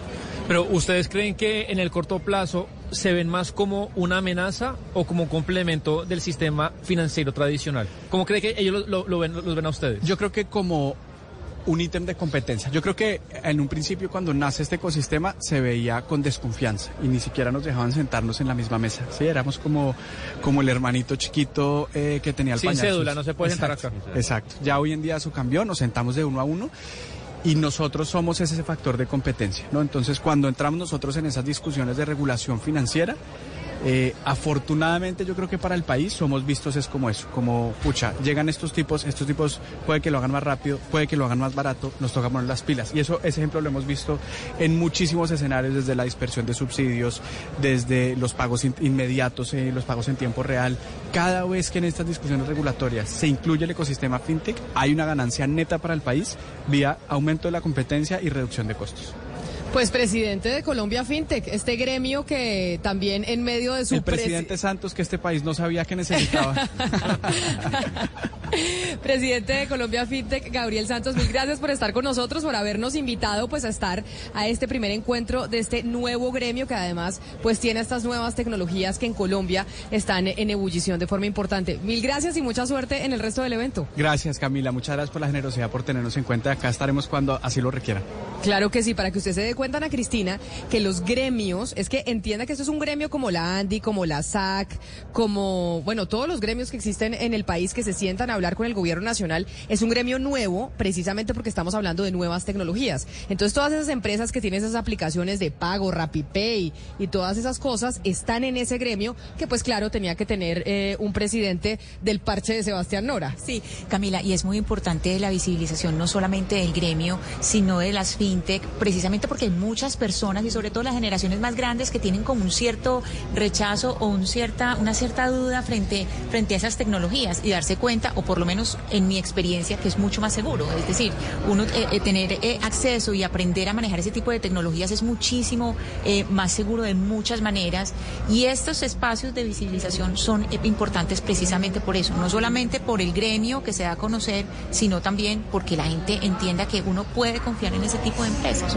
que puede haber una confianza. Cuando hablamos de fintech, hablamos que la gente dice, bueno, pero eso qué es, a mí eso cómo me lo como, eso es el Neki. El Neki, el Davi Plata, el RappiPay, todas esas cosas que se hacen por aplicaciones, cosas tecnológicas del mundo financiero, es lo que están allá don Sebastián Nora y Gonzalo Lázari visitando a Oscar Montes para mostrarle ese mundo que ahora tiene un gremio que se llama Colombia FinTech. Vamos a hacer una pausa y ya regresamos aquí a Mañanas Blue.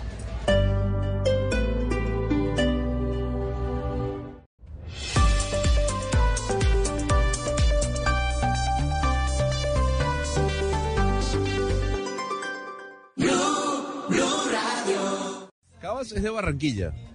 Así, así lo investigué y dije, bueno, voy a traer música de Barranquilla. Además, esta canción fue muy importante ya hace algunos años. Eh, para musicalizar nuestra estadía, Sebastián, eh, debo decir que veo una Barranquilla que se está modernizando, don Oscar. La veo creciendo. Me acuerda mucho, le voy a decir algo, me acuerda mucho a esa, y traigo a colación a Panamá de hace unos 20 años, que empezaron a ver los, se empezaron a ver la construcción de los edificios poco a poco, los rascacielos, a llegar a ser lo que es hoy, ¿no? Mire, Gonzalo, no es la primera persona que llega a Barranquilla y dice lo que usted está diciendo.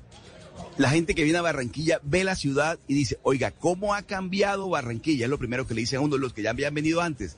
Y los que llegan por primera vez llegan y dicen, oiga, ¿cómo está bonita Barranquilla? ¿Cómo me gusta Barranquilla? De tal manera que eso es producto de un trabajo, pues, de toda una ciudad que ha tomado conciencia y sentido de pertenencia con lo que tiene que ver con Barranquilla. Y usted hablaba de Cabas. Cabas es barranquillero, pero yo hablo siempre del Caribe inmenso. Cabas es de nuestro Caribe, que es un Caribe que es, es inmenso porque le pertenece a Colombia entera, pero porque nos sentimos orgullosos todos nosotros de estar en Barranquilla y de ser del Caribe.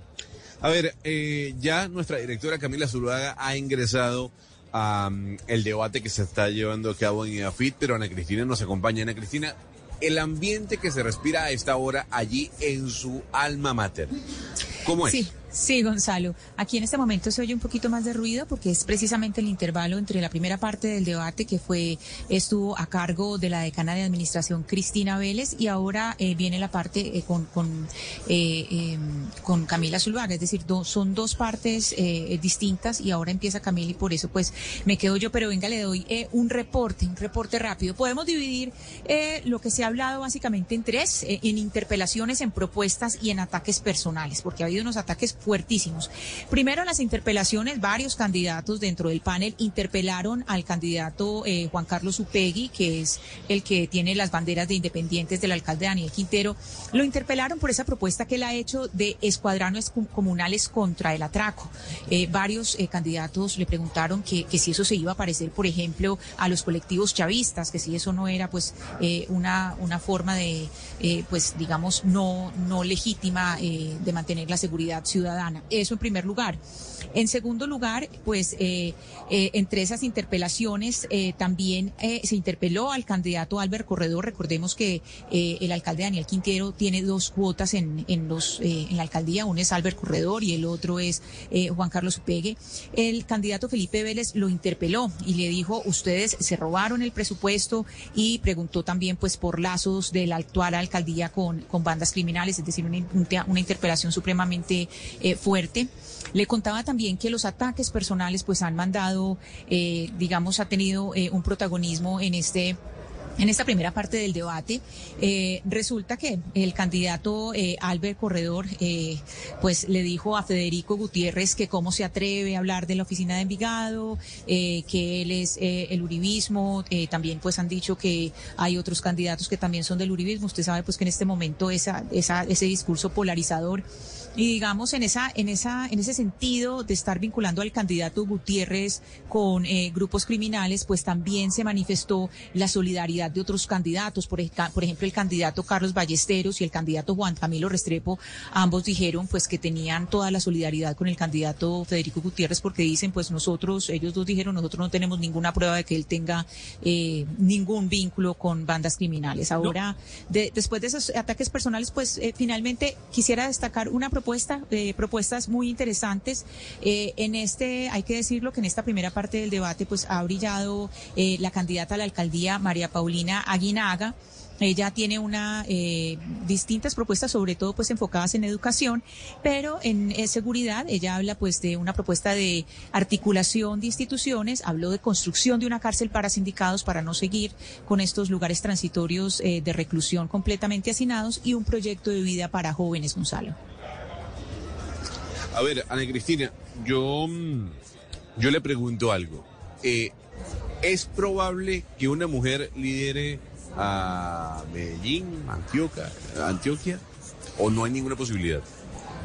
Pues mire, Gonzalo, eh, uno no puede decir que no, es decir, no se puede decir eh, no, pero la verdad es que el crecimiento, eh, pues aquí hay dos factores para analizar. Primero, pues que Federico Gutiérrez tiene unos resultados eh, muy importantes, hemos visto lo que ha pasado. Le cuento, pues, eh, por ejemplo, que en, en las últimas, en la, en la última encuesta eh, de Inbamer, pues Federico Gutiérrez tiene, pues, tiene el resultado más grande, tiene 64.5, ese es su resultado. Juan Carlos Upegui y Albert Corredor, eh, que son eh, los candidatos eh, que tienen la herencia de Quintero, pues eh, cada uno tiene mm, lo, que es eh, Juan Carlos Upegui tiene el 14.8% y Albert Corredor tiene 4.8%. Esos son los tres primeros. Pero en cuarto lugar está María Paulina Aguinaga con 3.1, que parece muy poquito. Uno dice, pero eso no es nada.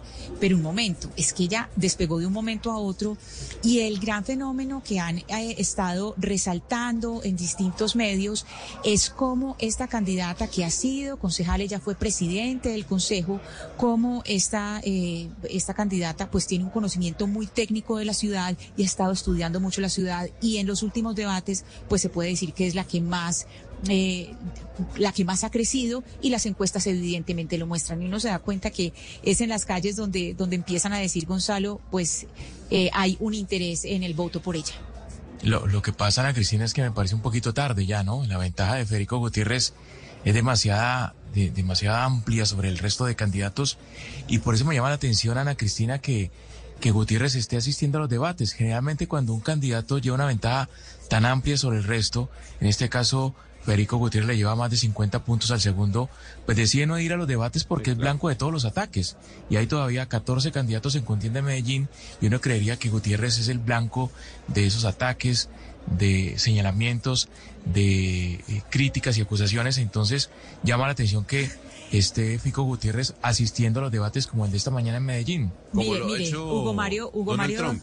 O sea, Donald Trump ha dicho, yo no necesito de debates, yo le estoy dando sopa y seco a todos los candidatos, ¿no? Mire, eh, Gonzalo, me da risa lo que dice Hugo Mario porque ni que estuviera viendo el debate. Eh, las primeras interpelaciones, porque la metodología del debate permite que los otros candidatos, eh, candidatos interpelen a alguno de ellos y casi todos empezaron a interpelar precisamente a Federico Gutiérrez. ¿Por qué? Pues por lo obvio, porque él ya fue alcalde. Entonces le empezaron a preguntar por su alcaldía y todos le preguntaban y le preguntaban y al final el candidato Gutiérrez dijo, ¿se les ocurre alguna otra cosita? Porque todos, o sea, todos eran como comer, mercando, todo el mundo llegó a mercar a preguntarle cosas, pero yo creo que eso pues es, es parte del debate democrático y por supuesto una persona que ha sido alcalde, eh, por ejemplo, como lo, como lo que va a pasar con Alejandro Char, que va a ser alcalde por la tercera, por tercera vez, pues por supuesto que se puede, puede- que puede ser interpelado porque ya se ha visto en que ha fallado su política. Claro, es- pero, pero ¿sabe qué me llama la atención, Ana Cristina y compañeros de mesa y Hugo Mario? Eh, me llama la atención el tono, el tono del debate electoral en Medellín. Es decir, realmente uno siempre ha visto en Antioquia y en Medellín en particular un debate con mucha altura. En esta oportunidad, Ana Cristina, estamos viendo un debate, yo diría que rastrero, un debate de lo que el espectáculo de- del corredor hoy con otro candidato, lo que está pasando inclusive que, es peligrosísimo, además lo que acaba de de las últimas horas de la amenaza a la- al candidato Fico Gutiérrez. Es decir, realmente el, el- debate electoral en Antioquia, es una lástima, y lo digo públicamente, que se haya, que se haya, se, se haya rebajado tanto.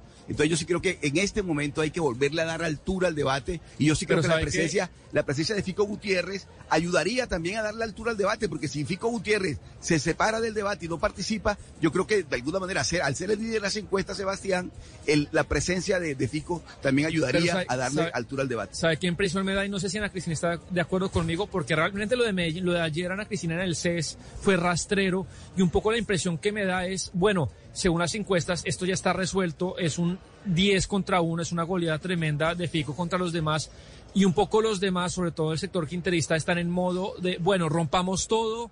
Eh, de pronto para se- se- eh, salir más en medios, para que nos vean más, rompamos todo a ver qué se puede rasguñar en los últimos días. Es un poco lo que yo interpreto, porque realmente estamos viendo unos debates de, un nivel, pues, eh, de, de, de, bar, de, bar. Sí, no solamente eso, Sebastián. Y, y por eso eh, yo traía ahorita eh, a colación, por ejemplo, el debate de la candidata Guinaga, porque es pues la que viene con, con cifras, con distintos argumentos, es decir, porque ha tratado de, de no Esta semana Medellín se sorprendió con una valla de un candidato, pues una valla en que eh, ponía a otras personas como ratas.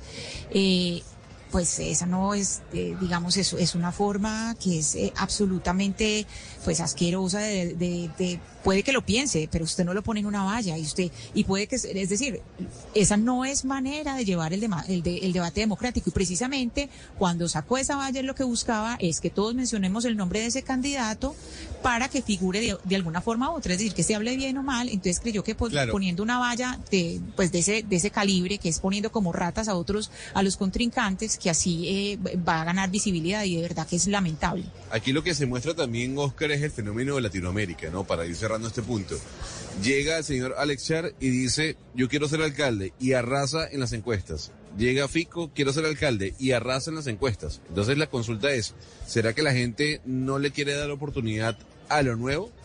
No, yo creo que se está dando la, la oportunidad de continuar con unas políticas que la mayoría de los, de los votantes, la mayoría de los electores Aplaude. consideran que han salido bien. Claro. Entonces dice, vamos a darle continuidad a unas políticas, no solamente en, la- en- lo que tiene que ver con la persona, sino también con los que han continuado con esas políticas. Yo creo que en este momento lo que se está viendo es eso, un respaldo a unas políticas que en el, el pasado reciente han funcionado y han funcionado bastante bien.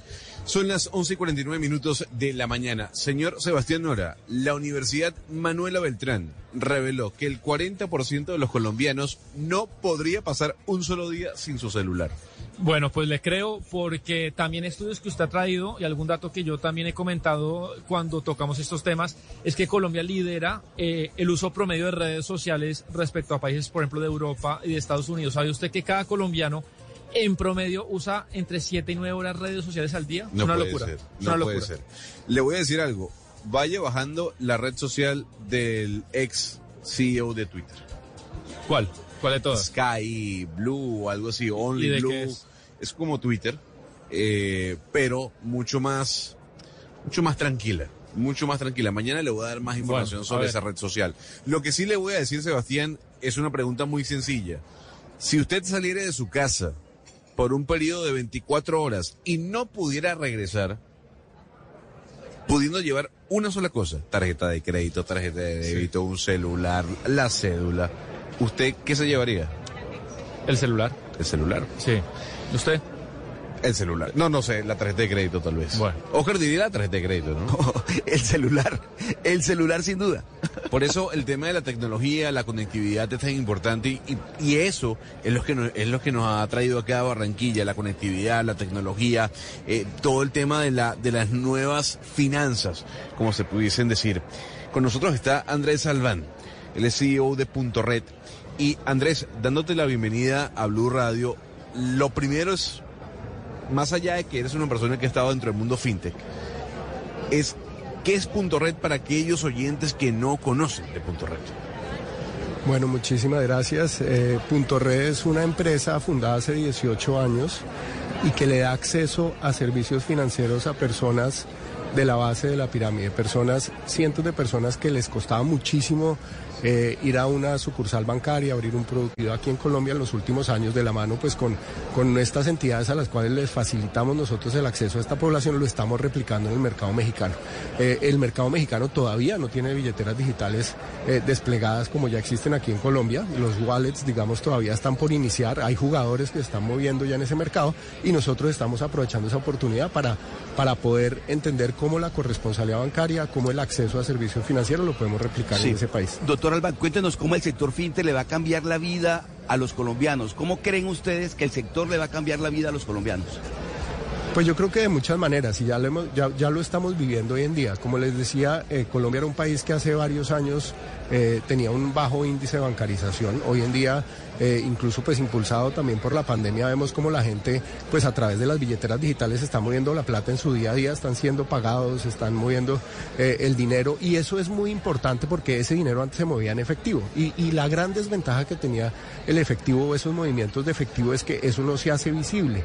Y cuando uno no tiene visibilidad eh, de, de los movimientos y de la capacidad de pago de la gente, no existe información y no existe data para un, un componente fundamental que yo lo que creo, yendo a tu pregunta, es lo que creo que va a pasar de aquí en adelante, es que cuando tú empiezas a ver el nivel transaccional de las personas, se les puede ofrecer crédito, porque ya hay data y ya las entidades pueden empezar a decir, ok, aquí hay una persona que tiene capacidad de pago y yo puedo prestarle un dinero.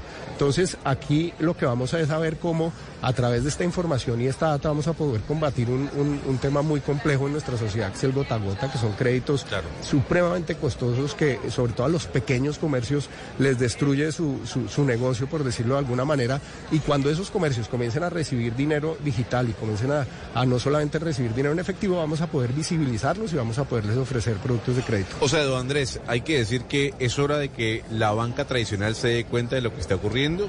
O sea, ya es momento de que la, ban- la banca tradicional, el conglomerado completo, diga, no, es que el futuro es ese. Sí, yo creo que ya, ya, ya, ya, ya nos hemos venido dando cuenta todos, la, la banca tradicional, pues obviamente todo el fenómeno de las fintechs que han venido surgiendo, el mismo gobierno a través de regulación ha venido eh, creando, digamos, un poco como una cancha y unas reglas de juego para que haya más competencia y más incentivos para llegar a, este tipo de población no bancarizada eh, y que haya una mayor inclusión financiera. Entonces, en ese sentido, eh, yo creo que yo creo que sí, hoy en día es una necesidad, es un imperativo y además estamos viendo viendo los resultados. En Colombia antes, no sé, podían, podíamos tener alrededor de 12 millones de adultos con productos financieros bancarizados. Hoy en día en, en un tema de cinco años tenemos 30 millones de colombianos, de adultos, con productos financieros. El pastel crece, hay negocio para todos. Entonces ahí es donde la banca tradicional, donde las fintechs entramos a, a mirar estas oportunidades. Pues, eh, don Andrés Albán, CEO de Punto Red, muchísimas gracias por habernos acompañado aquí en Blue Radio. No. felicitaciones por eso, por esa ampliación que decía Sebastián, ¿no? De abrir el espectro y adentrarse en mercados como el de México. Sí, muy orgullosos de dar ese paso. eh, fintech colombiana eh, abriendo mercados tan importantes como el de México, para nosotros eso es un orgullo. Muchísimas gracias por la invitación. Qué bueno, don Andrés. Pues Sebastián, eh, impresionado. Yo sigo impresionado por la cantidad de compañías colombianas que se están adentrando al mundo fintech, muy por encima de lo que pasa en sus países vecinos, como en Ecuador, No, o eh, como le- Panamá o como en Venezuela. le tengo un ejemplo tremendo. Ayer, por ejemplo, hombre que yo sé que usted admira mucho, Marcos Galperín, fundador eh, de esta empresa argentina, que es el hombre más rico de Argentina, tiene un problema ahorita, una batalla durísima con el Banco Central de Argentina porque creó una billetera digital que se llama Mercado Pago, que la usan 6 millones de argentinos. Eh, para transacciones muy baratas, de pocos pesos. Y el Banco Central, que le encanta centralizar la plata, se dio cuenta que se están haciendo una cantidad de transacciones y les metió regulaciones para bloquearlo. Y entonces están Marcos Galperín y el gobierno de Alberto Fernández, ahorita una pelea durísima. Nosotros afortunados en Colombia, pues que el gobierno no se meta todavía en el sector. Marcos Galperín, Sebastián, CEO de Mercado Sí, Libre. de Mercado ¿no? Libre, sí. Para que lo anoten allí. Hugo Mario, ¿usted Gonzalo. quería comentar algo? No, no, es que esto de las billeteras eh, digitales me parece sumamente importante y está beneficiando a muchísimas personas, principalmente comerciantes en Colombia. Gonzalo, es que usted ya ve en cualquier calle, en cualquier barrio de cualquier ciudad del país a un pequeño comerciante, una señora que vende arepas, un señor que vende jugos y que te recibe el pago a través de, de una aplicación o de una plataforma de estas que permiten pagos en línea. Entonces me parece sumamente importante lo que está pasando en Colombia y lo que está pasando hoy en Barranquilla, donde ustedes se encuentran, Gonzalo. Y como decía nuestro invitado, eso va a ir acabando poco a poco con el gota a gota que tanto le hace daño a las comunidades más vulnerables.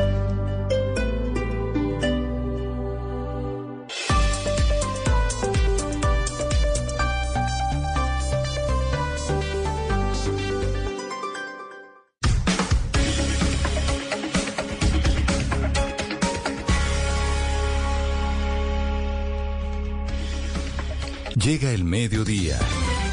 Y en Mañanas Blue continúa el análisis y el debate. Dirige Camila Zuluaga. Son las 12 y 17 minutos de la tarde. Ya nos encontramos, como lo hemos mencionado a lo largo de toda esta media mañana, desde Barranquilla, parte del equipo, otra parte del equipo está en Cali, otra parte del equipo está en Medellín, otra, la parte, otra parte del equipo se encuentra en Bogotá. Estamos desde el Latam FinTech Market en Barranquilla. Pero más allá de lo que está pasando aquí, en la costa, hay que hablar de lo ocurrido el día de ayer. En este programa le hemos eh, hecho seguimiento al tema de la reforma agraria que quiere hacer el presidente Gustavo Petro, para lo que el señor se ha comprometido eh, y ha prometido además la compra de 3 millones de hectáreas para entregársela a los más pobres para que produzcan. Ayer, el presidente Gustavo Petro, en medio de la marcha y el concierto, ¿lo vio, por cierto, Sebastián? ¿Vio el concierto? Sí, pues más que concierto, yo creo que lo importante era esperar a ver qué decía el presidente. eh, se comentó más allá de- del tema del gasto público, pues sí, la bancada y el gobierno ambientaron todo para que la expectativa fuera las palabras del presidente y él dijo que el gran pacto nacional en el que convoca a los gremios, al sector bancario, a los medios, es decir, pues a nosotros, tiene que girar sobre tres ejes, sobre la salud, sobre la tierra y sobre la verdad.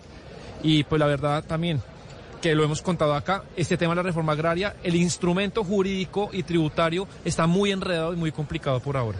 Sí, el, el tema de la tierra, Sebastián y Gonzalo, está en el alma de la propuesta de Petro desde su época de, de congresista, de que comenzó en la vida pública, diría yo. Es decir, él considera que el conflicto armado en Colombia y el conflicto social en Colombia tiene que ver directamente con el tema de la tierra, la posición, el uso de la tierra, y por eso ayer otra vez volvió nuevamente en la Plaza de Bolívar a insistir Sebastián en el tema de la tierra como uno de los tres ejes fundamentales de su gobierno. Escuchemos exactamente lo que dijo el presidente Gustavo Petro ayer en la Plaza de Bolívar sobre este tema. Hagamos que la tierra que puede producir alimentos produzca alimentos. Que Colombia sea una potencia de los alimentos, que sea una potencia por tanto de la vida. Pero para ello se requiere que quienes tengan esa tierra sean campesinos y campesinas, que se puedan enriquecer. Queremos una reforma agraria. Lo hemos planteado. La hemos planteado, la estamos haciendo. Pero en un gran acuerdo nacional podríamos ir más rápido. En vez de repartir 30 mil, 60 mil hectáreas, podríamos en un año repartir 600 mil, un millón. Yo le propongo al establecimiento, desde esta plaza llena, desde este pueblo movilizado, llegar a un acuerdo nacional sobre la tierra para encontrar los caminos de la paz. Sin embargo, y yo trayendo a colación lo que pasaba en Venezuela, esto, en aquel entonces, abrió la puerta para una gran cantidad de expropiaciones. Y no solo eso, también de invasiones.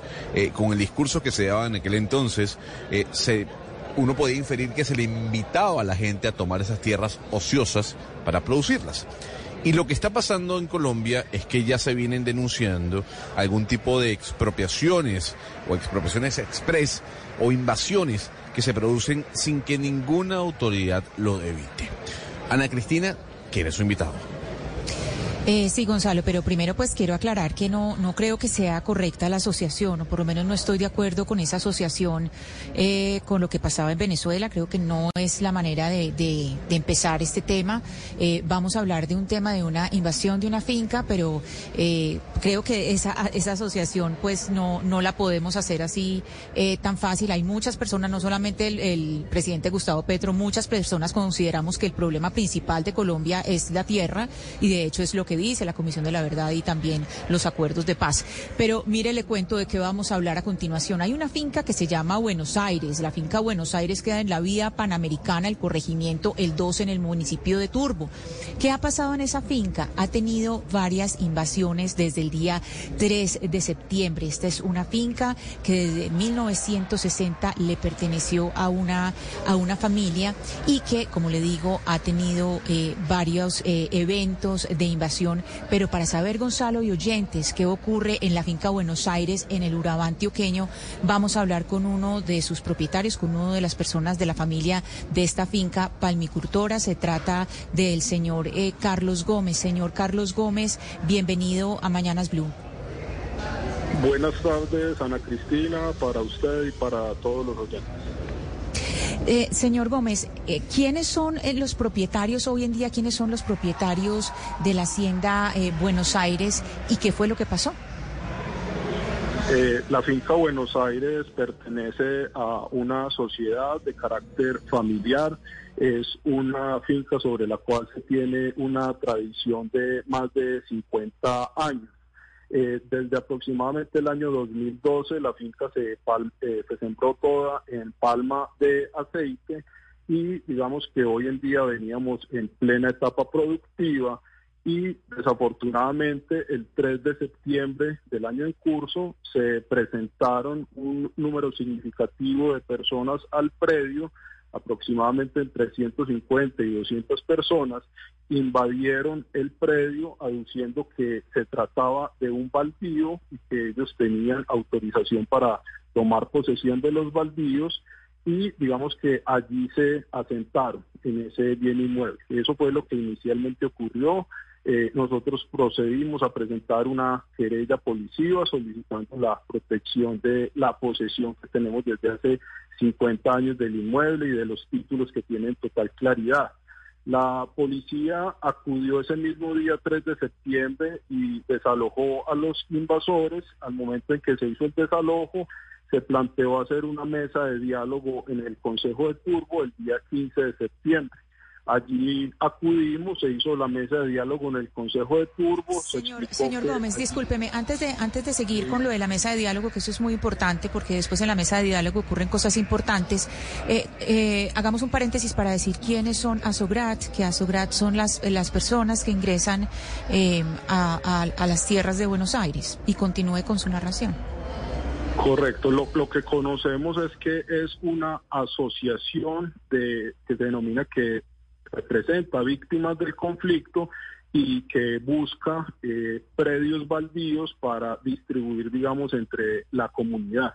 Eso es lo que conocemos de, de esta asociación. Eh, eh, esta- como esta- le venía contando Ana Cristina, entonces el 15 de septiembre se llevó una mesa de diálogo en el eh, Consejo de Turbo, donde participaron algunos de los concejales, eh, y allí digamos que eh, se explicó claramente que allí no había ningún baldío y la nueva posición que planteó en ese momento eh, la asociación, ASOGRAF, fue decir que había un predio que había sido donado al hospital de Turbo en el año 1975 y que había un traslape, que había una porción que estaría en la finca Buenos Aires y que estaría siendo explotada por eh, Sí. La Palma. Pero, pero señor Gómez, esta, esta hacienda o esta finca Buenos Aires, ¿qué extensión tiene y cuánta de esa extensión está siendo explotada con, la, con los cultivos de palma? ¿O toda la finca, toda la hacienda está cultivada en palma? ¿Por qué los, la- las personas que invadieron la tierra argumentan que se trata de terrenos baldíos? Es, la, la finca tiene una, una extensión de aproximadamente 100 hectáreas y en su totalidad está dedicada a la, a la palma, al aceite de palma. Eh, desconocemos cuál es el soporte que ellos tienen para sostener que se trata de un baldío, pues eh, tenemos absoluta claridad de las resoluciones por medio de las cuales eh, en su momento se dio la adjudicación de esos predios y de la tradición o claridad que se ha tenido de los mismos durante todo este tiempo. Pero usted, señor Eh, Gómez, sí. No, que Sí. si han, han identificado si detrás de esta invasión, digamos, ha- hay eh, pues una razón espontánea de que más allá, si tienen razón o no estas personas, pues decidieron ocupar el predio o detrás hay de pronto un motor mayor, un movimiento, un cerebro que está propiciándolas, como por ejemplo ha pasado en países de la, región donde más allá de unas familias o una comunidad, si hay re- realmente una, un movimiento, un líder que está impulsando a la gente a que haga estas ocupaciones ilegales. Desafortunadamente, la información que tenemos es que este es el tercer predio que es objeto de este tipo de invasiones. Eh, hubo inicialmente una finca dedicado a la- al plátano que no lograron, digamos, consolidar esa estrategia. Eh, hubo una segunda finca que se llama La Florida, donde hoy en día ya hay 30 hectáreas comprometidas por el conocimiento que tenemos y allí se eh, creó o fundó un barrio que se denomina Envigado y que ya hay un número significativo de familias viviendo allí. Pe- pero alguna idea si hay algún grupo detrás en específico, ilegal, legal, o, o no tienen ni la menor idea quién realmente está detrás. No, nosotros lo que lo que sabemos es que hay eh, de por medio eh, una eh, organización porque llegan un número significativo de personas y han eh, llevado la ocupación. Eh, yo en el relato les venía contando que el 15 de septiembre eh, se hizo la mesa de diálogo en el Consejo. Allí por segunda vez se dio la invasión de la finca. Eh, nuevamente la policía acudió el 16 de septiembre y hizo el desalojo de los invasores. Aproximadamente a las 3 de la tarde y la policía hizo entrega del inmueble a los dueños y nuevamente ese sábado 16 de septiembre a las 4 de la tarde los invasores ingresaron al inmueble y no hemos podido desde esa fecha 16 de septiembre y hasta el día de hoy que las autoridades expulsen a los invasores y allá están en el predio con un agravante para nosotros y es que ellos han destruido gran cantidad de las palmas que ya tenían eh, eh, o estaban en su proceso productivo. Estimamos que han destruido aproximadamente 6.500 palmas. Eh, se han apoderado de 58 hectáreas de la finca y están impidiendo el normal desarrollo productivo que tenía la finca, donde tenemos 30 trabajadores vinculados de manera formal a quienes se les reconocen todos sus derechos y prestaciones sociales y hoy en día eso, digamos, está viendo en riesgo porque hoy en día no estamos pudiendo desarrollar nuestra actividad productiva de manera normal. Sí, señor Gómez, eh, entiendo por lo que usted dice que se han tomado casi, han ocupado mucho más de la mitad de esa finca. Y la pregunta, porque no me quedó muy clara la explicación, es ¿cuál es el argumento que usa esta organización que ocupa la finca? El argumento que ellos tienen jurídico es que esa finca hace parte de un pleito jurídico o entendí yo lo que no era. Inicialmente ellos plantearon que se trataba de un baldío. Cuando se desvirtuó que eh, el predio se tratara de un baldío, alegaron que una franja de eh, el predio le había sido donado en 1965 al Hospital San José de Turbo. Sí. Ese Hospital San José de Turbo hoy en día, digamos, se transformó en, el- en la empresa social Hospital Francisco Valderrama de Turbo. Nosotros tuvimos una conversación con el Hospital Francisco Valderrama de Turbo, con sus directivos, y allí nos dijeron que ellos ni siquiera tenían inventariado ese bien inmueble dentro de sus activos. Y les hemos explicado que nos interesa aclarar la situación, pero de por medio hay unas vías de hecho que están llevando a no poder desarrollar un proceso productivo, a perturbar una posesión que se tenía desde hace 50 años Sí. y a causar unos graves eh, daños materiales. Pero mire, señor Gómez, cuando ellos argumentan esto y cuando ellos dicen que es que esto hace parte de ese pleito y de esa donación que se hizo, es como si ellos eh, estuvieran peleando como un pleito jurídico que nunca se les dio al hospital. Es como si ellos se metieran ahí. Cuando hablamos de ellos como organización, ¿es una organización campesina? ¿Es una organización que la que está liderando esta invasión?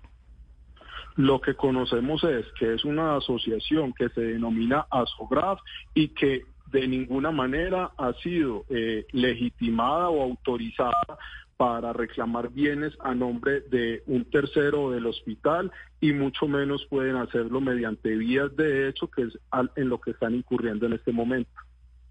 Señor Gómez, eh, hablemos un poco más de ese predio eh, que es el que se llama Managua o el que se conoce como Managua. Eh, cuéntenos a través del tiempo ese predio si ha tenido algún tipo de litigio con ustedes ante las autoridades y ante las instituciones. Este predio, ¿qué ha pasado con él? O sea, en este momento sabemos que, que está esta invasión, pero ¿qué ha pasado antes? y yo lo que entiendo o lo que siento un poco de ustedes que también hay disposición al diálogo. Eh, nosotros vinimos a conocer la existencia de este predio denominado Managua, que es el que eh, se dice fue donado al hospital en 1965 a raíz de estas invasiones que iniciaron el 3 de septiembre del año en curso. Y nosotros hemos expresado de manera contundente estamos dispuestos a sentarnos con el hospital de Turbo y si hay una franja de la finca Buenos Aires que en realidad pertenezca al hospital de Turbo, una vez se haga un estudio técnico claro sobre la posible ubicación de ese bien, pues se haría la devolución. Pero en este momento lo que tenemos son unas vías de hecho que han destruido eh, aproximadamente la mitad del cultivo de palma.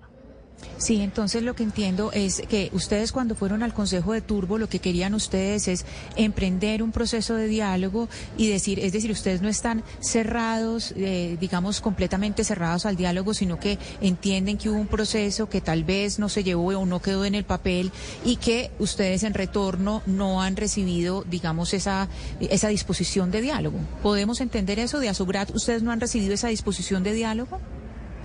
Eh, no, no se ha llevado a cabo ningún diálogo, digamos, por unas vías civilizadas, pero es que Asograb no tiene ninguna legitimación para reclamar un predio que en realidad pertenece eh, presuntamente al hospital de Turbo y nosotros estamos dispuestos a sentarnos en el momento que nos indiquen con el hospital de Turbo para eh, aclarar esta situación pero desafortunadamente se están permitiendo vías de hecho, no se han tomado los correctivos dentro de los términos que establece la ley para terminar con estas vías de hecho y estas ocupaciones ilegales. A ver, como finquero, yo le pregunto si le preocupa la permisividad con la que se está tratando el tema de las invasiones. ¿Usted cree, usted, usted cree que el discurso que viene desde el eje central del gobierno no está siendo el correcto? El gobierno no está incentivando, eso hay que dejarlo claro, pero la pregunta es, ¿está siendo correcto o está siendo muy permisivo?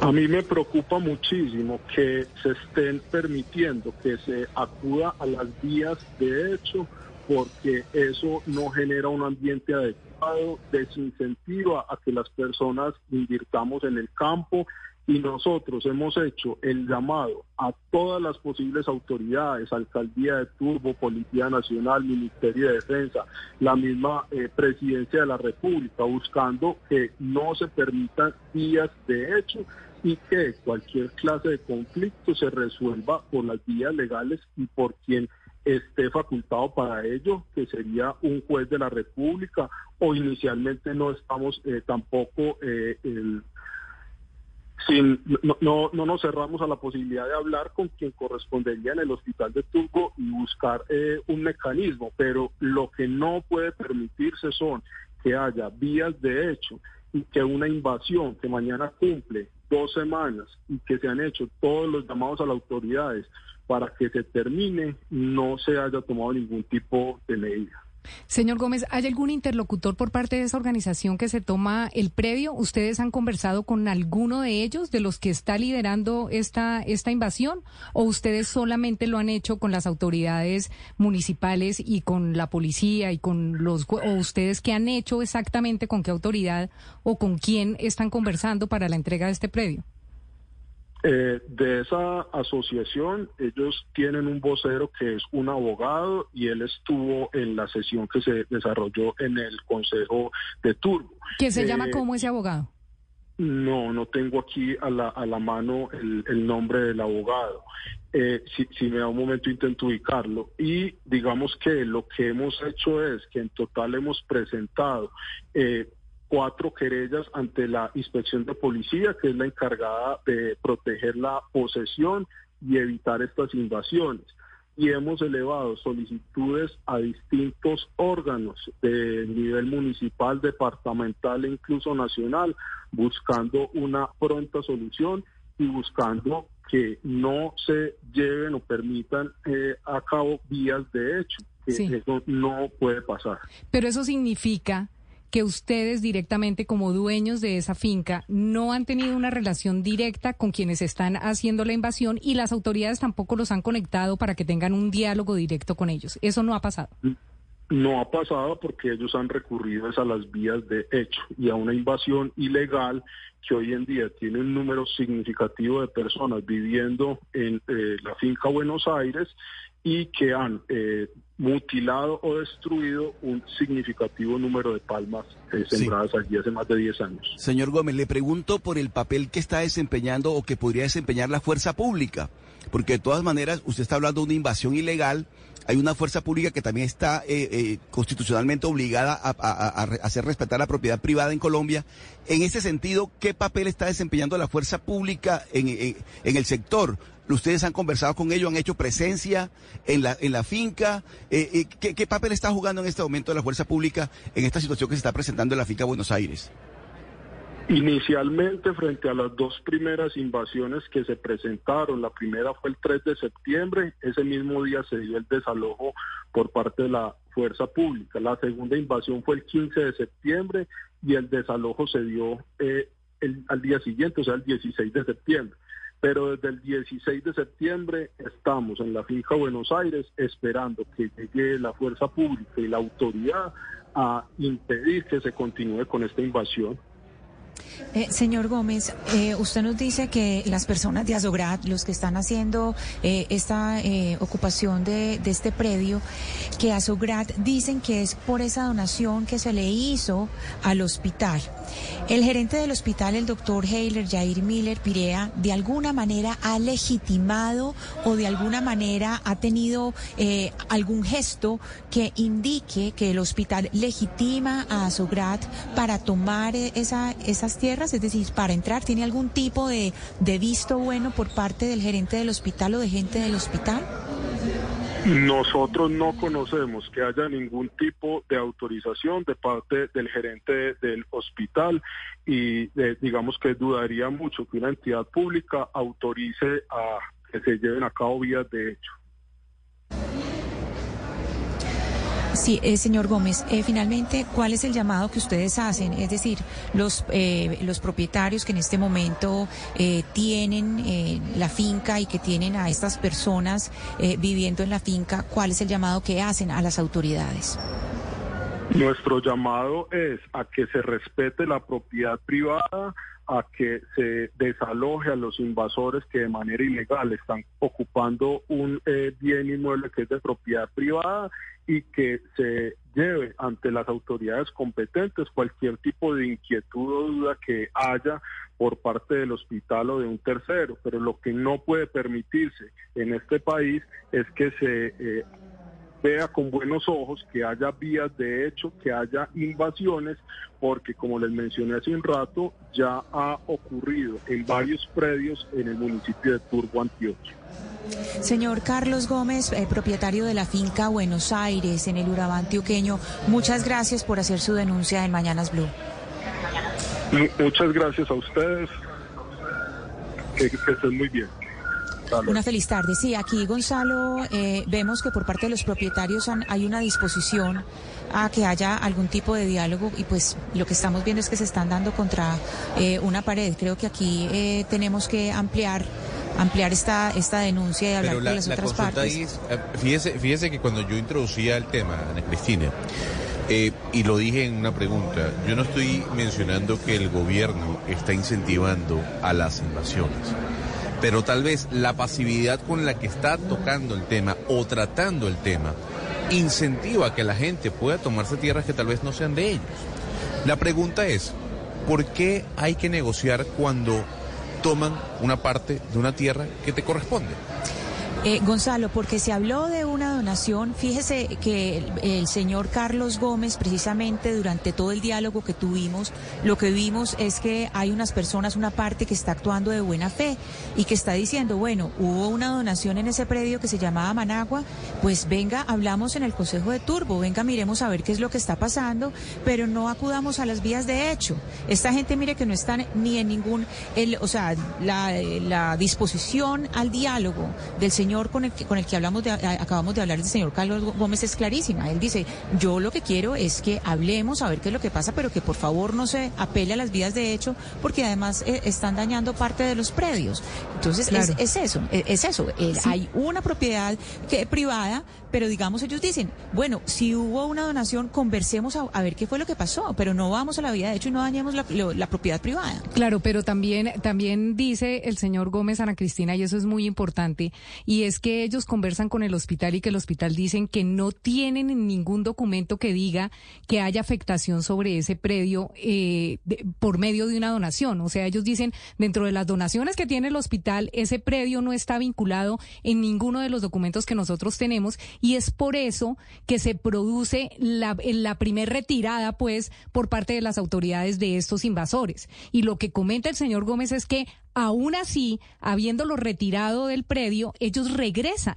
Entonces, cuando ellos regresan, uno se pregunta por dónde está la policía, dónde está la autoridad local, dónde están las autoridades para decirles a ellos, oiga, se tienen que salir, no pueden regresar porque acá no hay ningún pleito de ninguna herencia, ni de ninguna donación, ni de nada. Este es un predio privado. Entonces, ahí eh, entiendo un poco la posición de Gonzalo, porque sí es verdad que uno, porque tiene que entrar a negociar sobre un predio que es de uno y que ya las autoridades han dicho que es de uno. Entonces ahí sí es donde uno se pregunta por qué son tan tranquilas las autoridades en Turbo y no entran a recuperar un predio que es de un privado desde hace más de 60 años.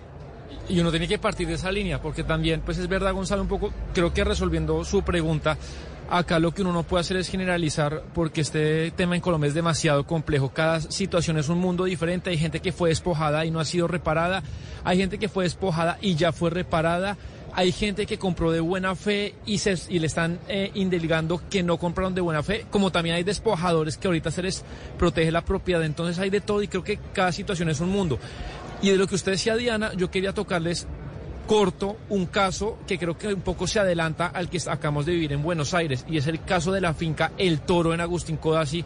Oscar, usted conoce bien eso que en Cesar fue una finca que fue ocupado por una asociación campesina en el Cesar hace un mes, Diana, y ya lograron los ocupas, en este caso los campesinos y los dueños de la finca El Toro donde se cultiva café y palma, una reunión para concertar. Me cuentan que mañana hay reunión entre el Ministerio del Interior y esta asociación campesina a ver si llegan a un acuerdo, pero también se está haciendo en diferentes departamentos pues extensiva esta práctica de, de llegar pero, pero y, mire, y, ocupar tierras. Mire, Sebastián y compañeros de la mesa, lo único que no se puede poner en duda es el derecho que se tiene sobre la propiedad privada en Colombia. La propiedad privada, cuando existe la documentación suficiente y sólida que garantice la legalidad en, en, lo que tiene que ver con la propiedad de los bienes, están garantizadas por la Constitución Política Nacional. Y las autoridades están en la obligación de garantizarle a las personas ese derecho sobre la propiedad privada. Porque si una persona llega y se mete a una finca y alega derechos que no tiene, derechos que no tiene, ¿cómo no, cómo no se le va a garantizar esos derechos? Igual puede pasar mañana en una, en una casa, en una residencia, en un edificio. Se mete porque es que consideramos que esto es bien, bien, comunal o bien de, todas las, de, to, de toda la comunidad. Me parece que lo que está ocurriendo en este episodio, en Turbo, Antioquia, es muy delicado y este mensaje que se está enviando no es el correcto en estas circunstancias y en estos momentos. Pasan 45 minutos luego de las 12 del mediodía. Vamos a hacer una pausa y ya volvemos a Barranquilla. Es una compañía de financiamiento, llegó a Colombia hace más o menos 19 meses y estamos acá ofreciendo un producto a todo el mundo, muy fácil de usar, 100% digital, que pueden hacer una vinculación 5 minutos y tienen una cuenta y venimos a hacer un anuncio. Ok, vamos a, vamos a ponerlo así claro para Oscar Montes, que es el, es el adulto mayor con todo el respeto de la mesa. Dígalo, dígalo, dígalo. Es una aplicación que ustedes cargan en su celular y tiene una cuenta de ahorro. Básicamente es así. Básicamente, es una, o sea, es una compañía de financiamiento Claro. vigilada por la Superintendencia Financiera, pero en la práctica ustedes cargan su aplicación Uala se escribe U-A-L-A, abre su cuenta y empieza a usar Walla. ¿Qué tiene Walla? Muchas cosas. Walla es gratis, no tiene... ¿Qué, qué no tiene? No tiene cuota de manejo, no le cobramos nada por mandarle la tarjeta a la casa, no le cobramos nada por transferir desde Walla a cualquier banco ni por meter plata a Walla. Mejor dicho, realmente estamos quitando las barreras que históricamente habían hecho que la gente no quisiera Pero- entrar al sistema financiero. Entiendo, Natalia, que uno de sus servicios o de sus grandes servicios es eh, una tarjeta que me sirve como medio de pago en cualquier parte del mundo y que eso se descuenta directamente de mi cuenta. Pero ¿en qué ocasiones realmente le puede convenir a uno o a un oyente que se pueda animar a usar Walla de tener esa tarjeta? ¿En qué momento de consumo esa tarjeta realmente puede ser útil? Pues para cualquier compra que quiera hacer, tiene la tarjeta en la mano, puede ir a comprar en cualquier tienda, pero no solo en Colombia, sino como decías, en cualquier lugar internacional. Si necesitas sacar plata en un cajero y fuiste a Panamá y quieres sacar plata, puedes ir con tu tarjeta Walla, sacas del cajero en Panamá 100% gratis. Lo mismo en todo, en cualquier cajero del país. Nosotros no tenemos cajeros propios, entonces puedes escoger el banco que quieras, el que te quede cerca a la casa, vas, sacas tu plata. Si quieres meter, eh, meter plata por Efecti, metes plata por Efecti. Entonces, digamos que la puedes usar para muchas cosas. Si necesitas pagar tus servicios públicos, lo pagas en la aplicación. Si quieres comprar un paquete de datos, lo compras en la aplicación. Si necesitas transferirle a un amigo, se lo transfieres gratis. Adicionalmente, si tienes un emprendimiento, puedes pedir tu datáfono móvil, cobras con Walla. Ok, ¿y cómo Oscar Montes puede meterle platica a la cuenta? Pues depende de don Oscar Montes cómo lo quiera hacer. Puede hacerlo o por PSE o transfiriéndolo de cualquier banco a Walla o yendo a cualquier efecti. Va a cualquier efecti y dice aquí están 100 mil pesos, métamelos por favor a mi Walla. Este es el convenio, aquí se mete y en, en vivo, en tiempo real, lo tiene en su Walla. Y ahí no hay cuenta de, no hay co- cobro de cuenta de manejo, o sea, no se cobra nada. No, no le cobramos nada. Y no solo no le cobramos nada, sino que aquí va mi anuncio. Le pagamos el 10% efectivo anual. Entonces, estamos subiendo la, la tasa de remuneración para que cualquier persona tenga usted dos mil pesos, mil pesos o cinco millones de pesos y lo puede tener un día o un año, Pero le pagamos como- el como un 10% CDT. efectivo anual. No porque un CDT lo tienes que dejar un tiempo Claro. mínimo. Acá es en vivo, como una cuenta corriente, pero con rendimientos. Ah, bueno. Ahora, yo, yo le consulto algo, Natalia, y tiene que ver con lo que requiere una persona para poner una cuenta o pa- para poder tener una cuenta en Walla. Usualmente este tipo de aplicaciones le piden a uno la, la foto de la cédula, una fotografía suya, algún tipo de referencia. La persona que nos está escuchando ahorita dice, voy a descargar Walla. ¿Qué le van a pedir a la hora de abrir su cuenta? le piden unos datos, nombre, dirección, porque a esa dirección le va a llegar la- tarjeta, entonces es importante poner la dirección bien, cédula de ciudadanía, cédula de extranjería o PPT, permiso de protección temporal. Recibimos cualquiera de esos tres documentos, hacen una vinculación de no más de cinco minutos con los datos de uno y ya puede empezar a O sea, en cinco minutos le dan la aprobación. Sí. Y Natalia, por ejemplo, si yo eh, la plata que quiero transferir a mi cuenta de Walla la tengo en activos en el exterior o en otra parte, ¿ha- ¿hay barrera? ¿La puedo meter o todavía eso está más complicado? Si mi cuenta es, por ejemplo, en Estados Unidos, por decir un ejemplo. Pues nosotros, si por ejemplo uno es un emprendedor y uno tiene, y- o una persona y quiere traer una plata del exterior, lo que puede hacer es que nuestra, nuestra solución para emprendedores incluye un link de pago. Entonces usted genera un link de pago y a través de ese link de pago con cualquier Visa o Mastercard, colombiana o internacional, la que sea, usted puede hacerle cash in a la cuenta en Walla. Ah, bueno, Le voy a hacer una última pregunta, Natalia. ¿Qué le diría usted a los oyentes sobre los bancos del futuro? Pues los bancos del futuro, lo que yo le diría a los oyentes es que ya, ya llegaron. Yo creo que los bancos digitales, que es, ya estamos acá, nosotros siempre hemos dicho que la competencia nos eleva, creemos que en Colombia hay muy buenas opciones, pero de todos modos el 70% de las transacciones siguen siendo en efectivo. Entonces, es importante entender cuáles eran las barreras y uno por qué no lo hacía antes y por qué hoy en día sí lo debería hacer. Uno plata que tiene debajo del colchón es plata que está perdiendo valor y con inflación más del 10%, pues efectivamente cada día que lo tiene bajo el colchón Claro, pero, pierde, pero, pierde pero- plata. pero hay una duda que le pudiese surgir a quien piensa como Oscar Montes, y es, ¿por qué yo me voy a arriesgar con una compañía nueva que me está dando estos beneficios muy interesantes y no tener mi platica en una compañía ya solidada como por ejemplo Da Vivienda? Muy importante la pregunta y yo les respondería lo siguiente. Primero, Walla es una compañía absolutamente sólida que tiene inversionistas de, de talla mundial como Goldman Sachs, como la oficina eh, de la familia de George Soros. Pero segundo, estamos en, tenemos un banco en Argentina y un banco en México. En Argentina son más de 5 millones de usuarios. Pero tercero, muy importante, nosotros somos vigilados por la Superintendencia Financiera y los depósitos están amparados por Fogafín. Entonces, no solo Walla les va a responder seguro, sino que adicionalmente la Superintendencia y Fogafín también les responden. Y tenemos unas ventajas, nos gusta pensar que tenemos unas ventajas y unas características diferentes y por eso, digamos, la necesidad de empezar a buscar otras alternativas y pensar que eh, cuando, cuando hay más competencia, gana el usuario y creemos que se está cambiando el panorama en el país.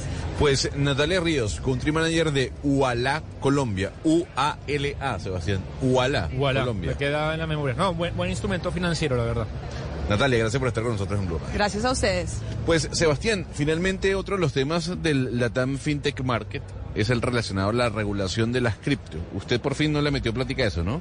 No, no por fin, pero yo creo que, acuérdese, en este programa hace años lo hemos tocado y la gran crítica que se le hacía a las cripto es que no son dinero, no podían ser dinero porque eran muy volátiles, no eran estables, pero fíjese que ya en los últimos 6, 7 meses, por ejemplo, eh, la brecha, la banda de brecha del Bitcoin está entre 3 mil, o sea, entre 26 mil dólares y 30 mil, ha encontrado una estabilidad y creo que una de las grandes críticas que se le hacía, no digo que la vaya a hacer, pero ya ese activo, que es el más importante de ese mundo, ha encontrado una estabilidad de precios que es lo que la gente busca. Fíjese que Colombia FinTech tiene a casi todas las empresas de criptoactivos y blockchains que abogan por esta regulación, la regulación del mercado de los criptoactivos. Hubo un proyecto de regulación, Sebastián. Llegó a tercer debate de cuatro, pero no pasó. No, porque digamos hay, hay un debate técnico e ideológico dentro del mismo gobierno y se lo resumo muy rápidamente. César Ferrari, superintendente financiero que está acá y va a hablar, él es muy pro eh, el mundo criptoactivo. El, el, el, digamos, al, al- perdón, al revés, a él no le gusta mucho, a él no le gusta mucho. En cambio, la DIAN sí cree que hay que regularizarlo y sería fundamental para el tema de impuestos. Pero ¿cómo lo regula? No, Usted, pues- yo si yo le preguntase a usted, Sebastián no era asesor. Del- ¿Cómo lo regularía? Pues, por ejemplo, que eh, usted tiene una cuenta donde tiene Bitcoin o Dogecoin o, o cualquier criptoactivo y lo pueda pasar muy rápido a pesos a una cuenta en Bancolombia, en la vivienda, o directamente que sea un pago. Si va a comprar un carro, como pasa en El Salvador, usted sabe, usted un carro lo puede Sí. pagar con su cuenta de, de- de Bitcoin. Eso en Colombia no existe y eso ya es meter de cabeza de lleno a las criptomonedas a este mundo, cosa que hoy en día no se puede y de a pocos entendería uno que se va a poder. Le doy un datico, usted que le gusta el tema de las vea la acción de Meta. Vea la acción de Meta por lo que presentaron ayer, ¿lo vio? Ah, sí, disparada. Disparada, ¿no? Lentes ray de Meta con inteligencia artificial. Increíble. Así hemos llegado al final de esta edición de Mañanas Blue cuando Colombia está al aire. Desde Barranquilla, Oscar Montes, Sebastián Nora. Desde Medellín, Camila Zuluaga con Ana Cristina Restrepo. Desde Cali, el señor Hugo Mario Palomar. Desde Bogotá, Diana Mejías. Gracias a cada uno de ustedes. Nos escuchamos mañana nuevamente a las 10 y 30 de la mañana.